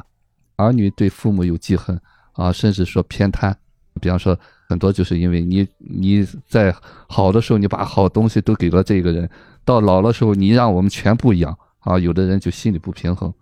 啊。其实这是很正常的一个东西。那么现实当中呢，到底对还是错呢？没有对和错。就是你能不能接受？你接受不了，你要承认你接受不了，不是对方错了，就是这个人可以是这样的啊，只是说你不能接受，这不是说他怎么样。对，嗯所以我觉得这个是问题的所在。也不是说所有的父母都会像，比如说夕阳的爷爷一样，就是是一个呃很很喜欢，就是就是很执着，然后很重视规则，然后买东西都要那么就是细致的人。可能我们就是回到自己的个体上，就是你去面对你的父母，甚至你的嗯爷爷奶奶、姥姥姥爷的时候。你要接受他们就是他们那样性格的，然后可能他他们老了的时候，他们年轻的时候的性格会变得更加明显，就是优点也变得更加明显，然后缺点也变得更加明显，然后你要去就接受你的家人变成那个样子，然后你就在想说，就是除了你以外，谁还能去？无条件的包容他们呢？就是如果今天夕阳不去帮他爷爷买这个花，谁还能帮他爷爷买这个花呢？他能去大马路上拉另外一个完全不认识的年轻人说：“小伙子，你帮我这个弄一下这个淘宝，你帮我买个花。”然后就只有你能付出这么多的时间和耐心啊。那就是所以你如果这么想的话，就也没什么好就是抱怨的了。我觉得就是。你们刚才聊这些东西，就会让我想起，就是春节档的那个李焕英。为什么这个电影能取得现在的这种票房成绩，以及为什么那么多年轻人，八零九零后这一代人会坐在电影院里面哭到快断气儿？我记得当时听那个张老师他们那个唠嗑节目的时候，他说他跟他妈一块去看这电影，他妈完全没哭，就说当妈的就应该这样，就很正常。然后反而是年轻人在电影院里面哭得快断气了，就是我们这一代人对父母是有巨大的亏欠的，就是我们没有办法像我们的父母和他们的父母对待自己的孩子或对待自己的父母那样包容、无私和牺牲，尤其是牺牲。我们会花很多时间在自己的身上，没有花特别多的时间和精力在自己家人的身上。所以，当你看到那种子欲养而亲不待的那种剧剧情的时候，你会如此的悲伤和难过，因为你，你，你，你生怕这个事情发生在你自己的身上。我觉得，就是嗯，就就抓紧现在的每一分钟的时间，就是我们把那个最美好的时光都留给大家一起在公园里面散步的那个那个时光，因为真的就是去一次少一次，见一面少一面，就是到那个时候的时候，你就觉得，哪怕他让你坐那儿帮他买一下五花，你也觉得值，就那种感觉。所以，所以我觉得就。嗯，大家与其在电影院院里面感动到落泪，还不如回家真的就是去多花一些时间啊，多一些耐心，给自己就是最最亲近的这些人，就比较重要。嗯，哎，聊到这儿，我突然听如如说这个，我突然想起来，我本来这个问题啊是想问大家，如果我们四个人老了之后，我们觉得自己的子女不孝顺，我们怎么办？但是聊，当你们三个人聊完之后啊，我突然意识到。也就是说，如果我们好好做子女，到我们老的时候就不会有我我刚才要问的这个问题了。子女能给我们多少，我们都可以笑纳。是对，就是这个，就是这样。其实我理解 Chris 说的，就是当我们老了该怎么办，对吧？对对对。其实我想过这个问题。嗯。首先一点啊，就是我觉得，呃，人是一定要有社交的，一定要跟他人产生关系，就不管是跟你的子女也好，还是跟你的朋友也好，必须的。就是你，你在你活一天，你都要有这样的感觉，就是呃，然后扩展你的这个，扩展你的这个视野。另外一点，我觉得就是有一种获得你生活的那个掌控感是挺重要的，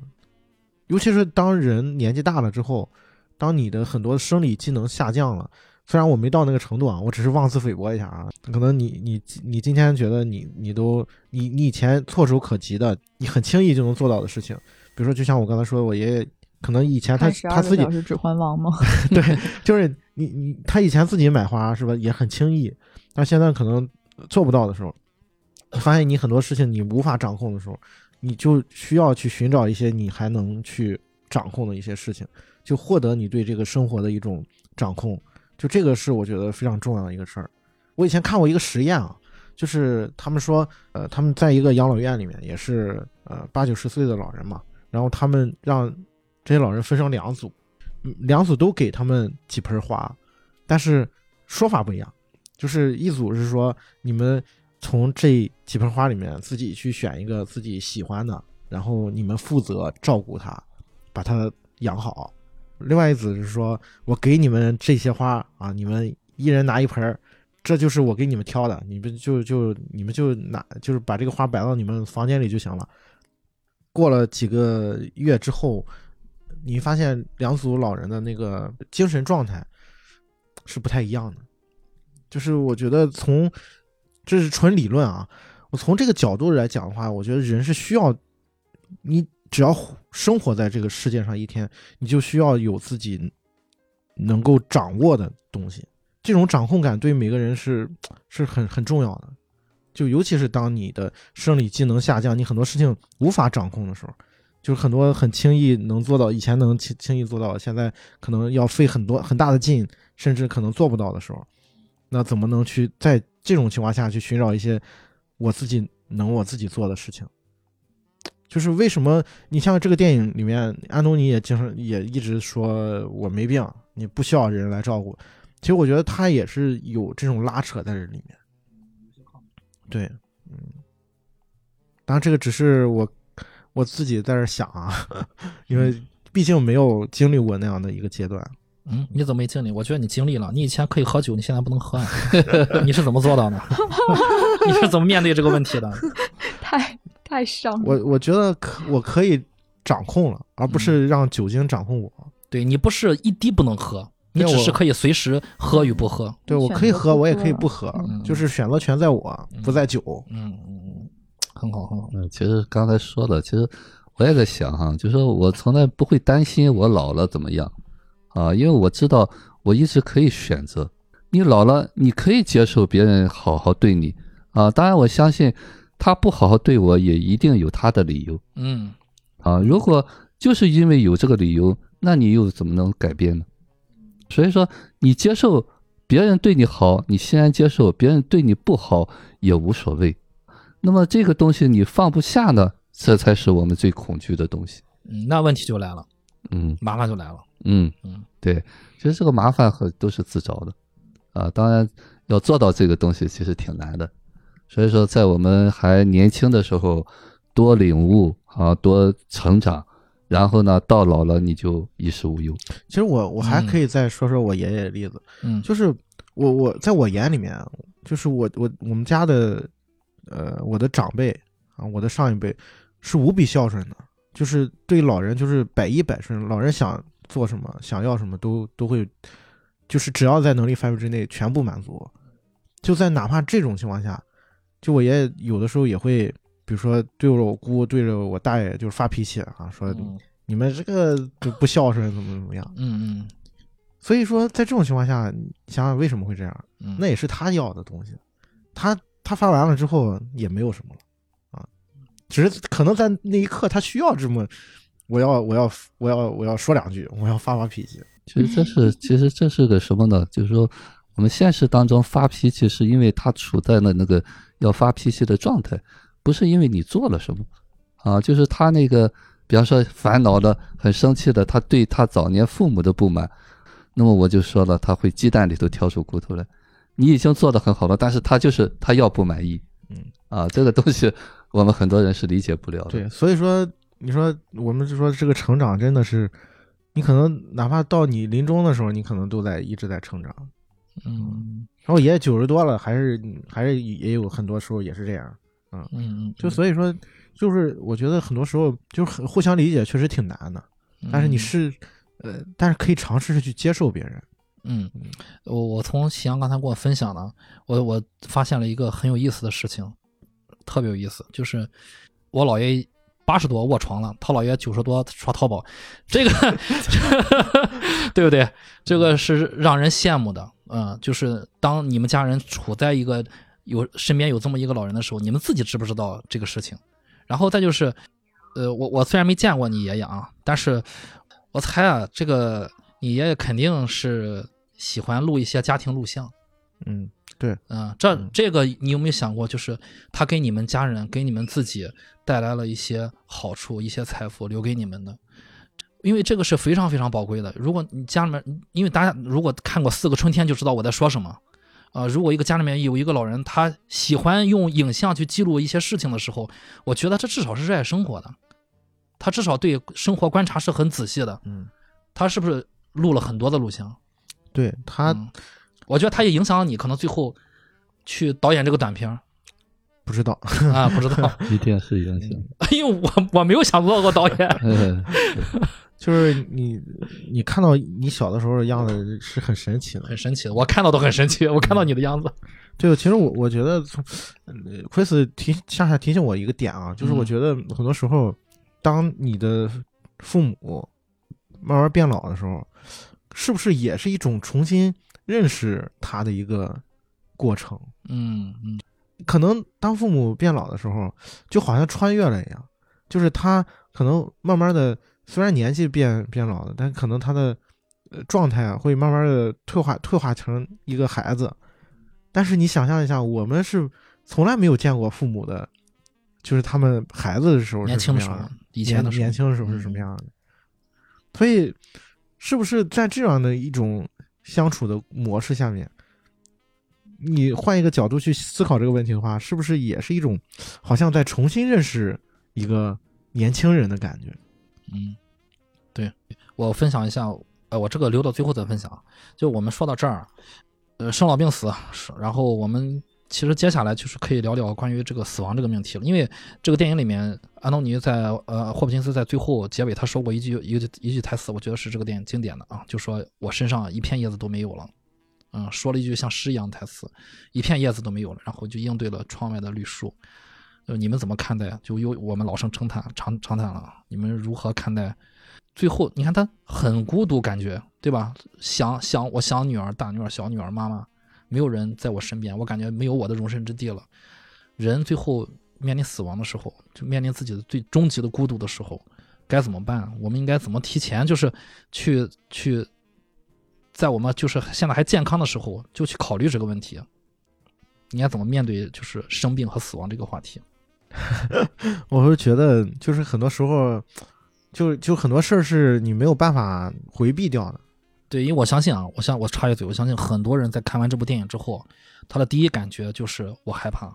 因为他直接就是告诉了我们很多人未来的，他虽然是阿兹海默症，对他虽然是阿兹海默症，但是他代表了所有的病，你可能会遇到，每个人都会走到这一步。我之前我咱们都知道啊，就是社会上可能，呃，永远是对。这个这个消费主力军是友好的，也就是，我永远是对孩子们啊，就是对成年人是友好的，对老年人恐怕不像对这个这个成年人这么友好。但是这个事实就是这样的，啊，当然这个话我我这个话说出来可能有些有些偏颇，这是我太主观的这种感感情。但是到最后，当这个死亡和孤独来来临的时候，我们应该怎么去面对这个事儿？嗯，我觉得这跟你得什么病也没有关系，就是他在电影里面其实得的是一种记忆。嗯，逐渐丧失和紊乱的病嘛，所以他到最后的时候，因为他不记得他呃身边的所有的事情，他感觉他不曾拥有过，所以他才说我我的所有的叶子都都掉了。嗯，其实我姥姥最后是得癌症去世的，所以也也是一个比较缓慢的那个死亡的过程。然后我记得我妈跟我说，就是她，嗯，在最后就弥留之际的那几天，她其实在医院里。然后她当时有跟我妈，嗯，就是表现的像一个非常非常小的小孩一样，就她拉着我妈的手，然后哭着跟我妈说，就是，呃，我好害怕，就是我特别害怕，然后我不想死，我不想离开这个世界。嗯，所以我觉得其实跟得什么病没有关系，就是你到最后的时候，你一定会感感到孤独和失去一切的那种那种感觉，就是人生必须要去经历的一个一个时刻吧。然后如果说是就是。说好笑的呢，就是我希望大家 在老了之后呢，都能就是选择爱跟谁在一起就跟谁在一起，就爱跟家人在一起就跟他们在一起，不喜欢他们就让他们都走，然后请一大堆就是非常年轻的有爱心的少男少女们来照顾自己。要不然呢，就是可能到咱们老了的那个时代，我希望就是人工智能可以发达到，就是你还可以请 AI 来照顾你，知道它可以二十四小时对你非常有耐心，不会虐待你。就这是说好笑的。那如果严肃的说呢，就是我希望大家可以把自己有活力的时候的每一天都过到让自己觉得非常的满足，这样你到那一天来临的时候，你不会觉得。你虚度了一生，就是即使你的记忆已经都不在了，但是你活在别人的生命中，就是你活在他们的记忆里，然后你的生命以一种其他的方式在别人的身上得到了延续。我觉得那就是最好的方式，就是唯一我们可以去抵抗死亡的孤独的方式，就是有人记得我们。然后记得我们来过，然后记得我们留下了什么，就是这个是我觉得唯一的方式，对我来说。嗯，呃，刚才就是说的，我想起我今天看的一句话哈，说说对未来最好的呃最最大的慷慨就是把一切留给现在。其实呢，现实当中呢，我们到最后啊，就是说临终的时候，其实每个人都会有这种孤独感，因为我们都曾经孤独过啊，就是在我们最小最无助的时候。我们那么需要别人来照顾的时候，这就是我们所有关系的最初的需要。就是在我们很小的时候，我们没法独立的活下来，所以必须有一个人，有一个亲密关系，有一个无条件接纳我们的父母，才让我们生命得以延续。那么最初的这个东西呢，我们每一个人都没有完完全全被满足过，所以说都会有遗憾。那么那种孤独感是原始的，就是我们每个人都会有的。那么到越到老了，你比方生病的时候啊，为什么会羡慕那些呃突然死亡的人？他可能没有这个体验。只要是你有一个病的过程，你等在死亡的过程当中，那个孤独感一定会出来啊，因为那些东西都是你内在的东西嘛。那么唯一能够解决的这个东西呢，你在还有生之年，你把自己先看清楚。你知道那些东西在哪儿？真正接住你孤独的是你自己啊！就是我说的，我们一直在成长，树立起一个理想的父母，就是我们的成人状态。那么这个成人状态呢，是二十四小时在线的就是当那个孤独的很弱很弱的你的那一部分出来的时候呢，有一个在线的那个成人接住他。其实现实当中没有一个人可以真真正正接住你。那么这个东西呢，你必须提前做好准备。如果你做不好准备，那你就忍受孤独，或者说享受孤独了。嗯嗯，其实我其实我觉得很多时候，就我想到这个问题的时候，我也会有恐惧出现。但是我我现在更多的时候是不想这个问题。我现在很很多时候啊，就是生命的很多的经验告诉我，很有大部分的事儿，你人生大部分的事儿都是船到桥头自然直。到那一刻的时候，你就知道该怎么办了。你哪怕不知道该怎么办，那一刻也就那样了。他就那所以说过去了。何必现在去？就是我现在，我现在有一种很强烈的感觉，就是当你去在你这种当下的时刻，你去思考这样的问题的时候，更多的时候是在寻求一种焦虑的感觉。当然，这只是我个人的感觉啊。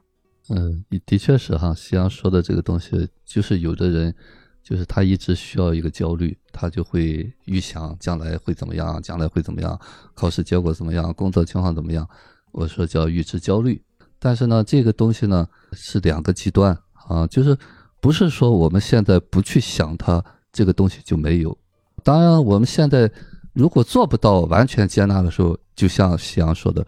船到桥头自然直”。其实这个过程呢，就是告诉我们还有时间，不用去焦虑。真真正正的，你接受也得接受，不接受也得接受。是，所以说到那一刻呢，呃，就那样了。哎，对你，你焦虑就焦虑吧，嗯等着未来的你焦虑吧。对，就是交给未来的我吧。OK 啊嗯呃，谈到这个话题有点沉重，但是我我个人的想法就是，我们之前说过的一个词叫“向死而生”。不过这个词啊，就是有点儿有点太深了，有点太深了，大有点大，对，有点深。但但是其实我我个人的呃感觉，其实这个是这个词一点都不遥远。嗯、如果大家愿意探讨的话，可以呃可以在各自吧再去探讨这个“向死而生”这个词。我我感觉就是，嗯、就像这个电影说的，就是我们去公园嘛，然后去追逐这个阳光，呃去把握美好的下午，去享受好时光啊！就我们中国话叫“莫负好时光”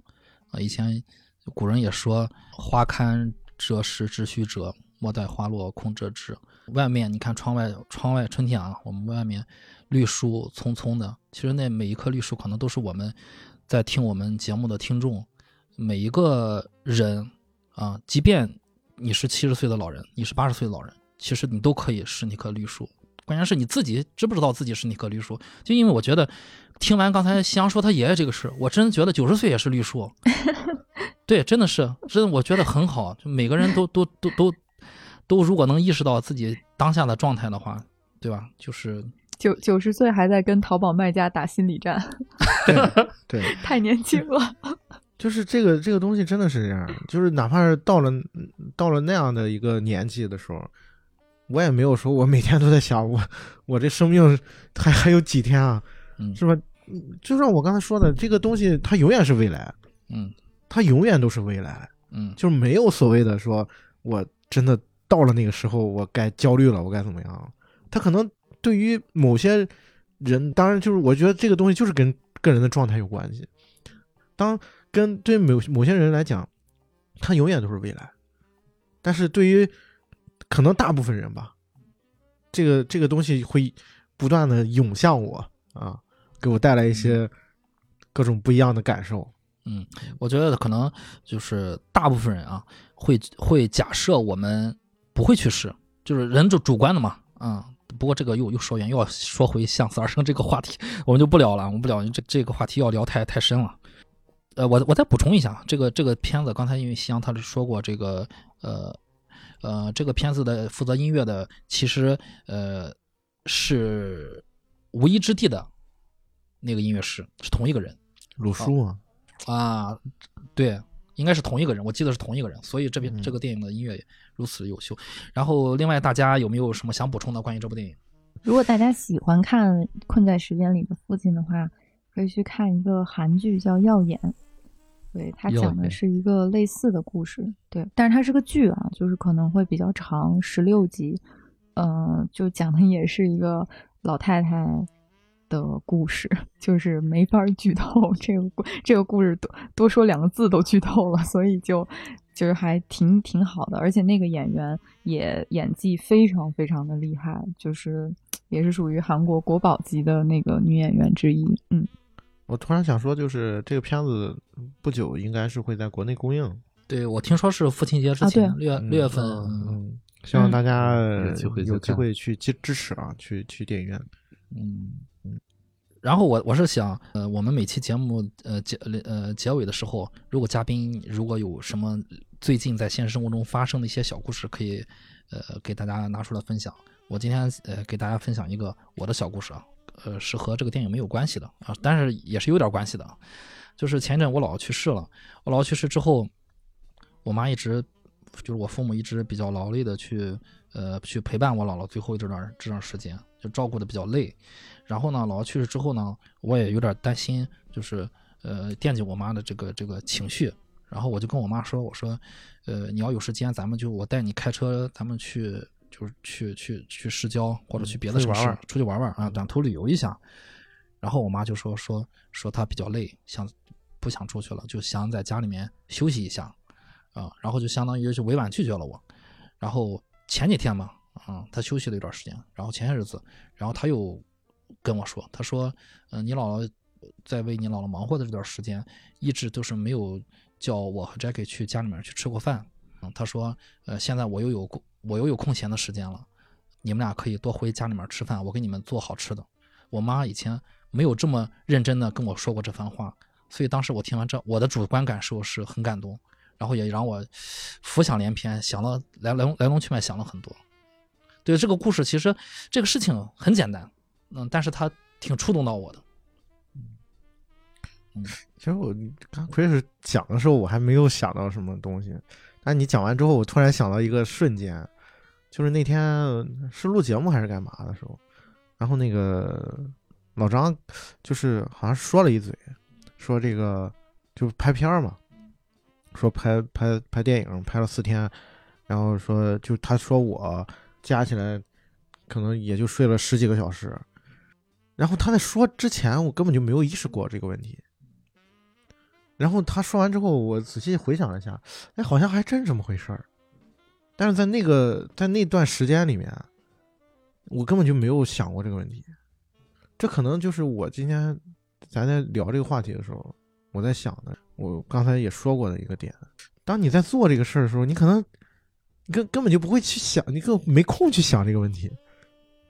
就是很多时候，我觉得人要忙起来。就是人要找到自己想做的事情，然后就，如果你一直在做这个事情的时候，你就不会去管什么未来我哪天死，是吧？我我明天睡几个小时，嗯，原来你想的是这个，我以为你和我妈一样请我吃饭呢。剧组结束之后，大大大歇歇歇息几天之后要，也要寻思起来请我吃饭。你这这要讲的就是叫专注，对嗯，专注。嗯，杨导演赶紧那个什么宴安排起来。OK 吧？嗯，那我们就到这儿吧。还有什么想说的吗？还有吗？希没有啦望以后多一些这样的这样的电影给大家，因为感觉现在再这么精致的视听语言的电影真的越来越少了。我最近觉得唯一可以跟他比的就是《悬崖之上》，啊，悬崖之上。这五一档看的看的太郁闷了，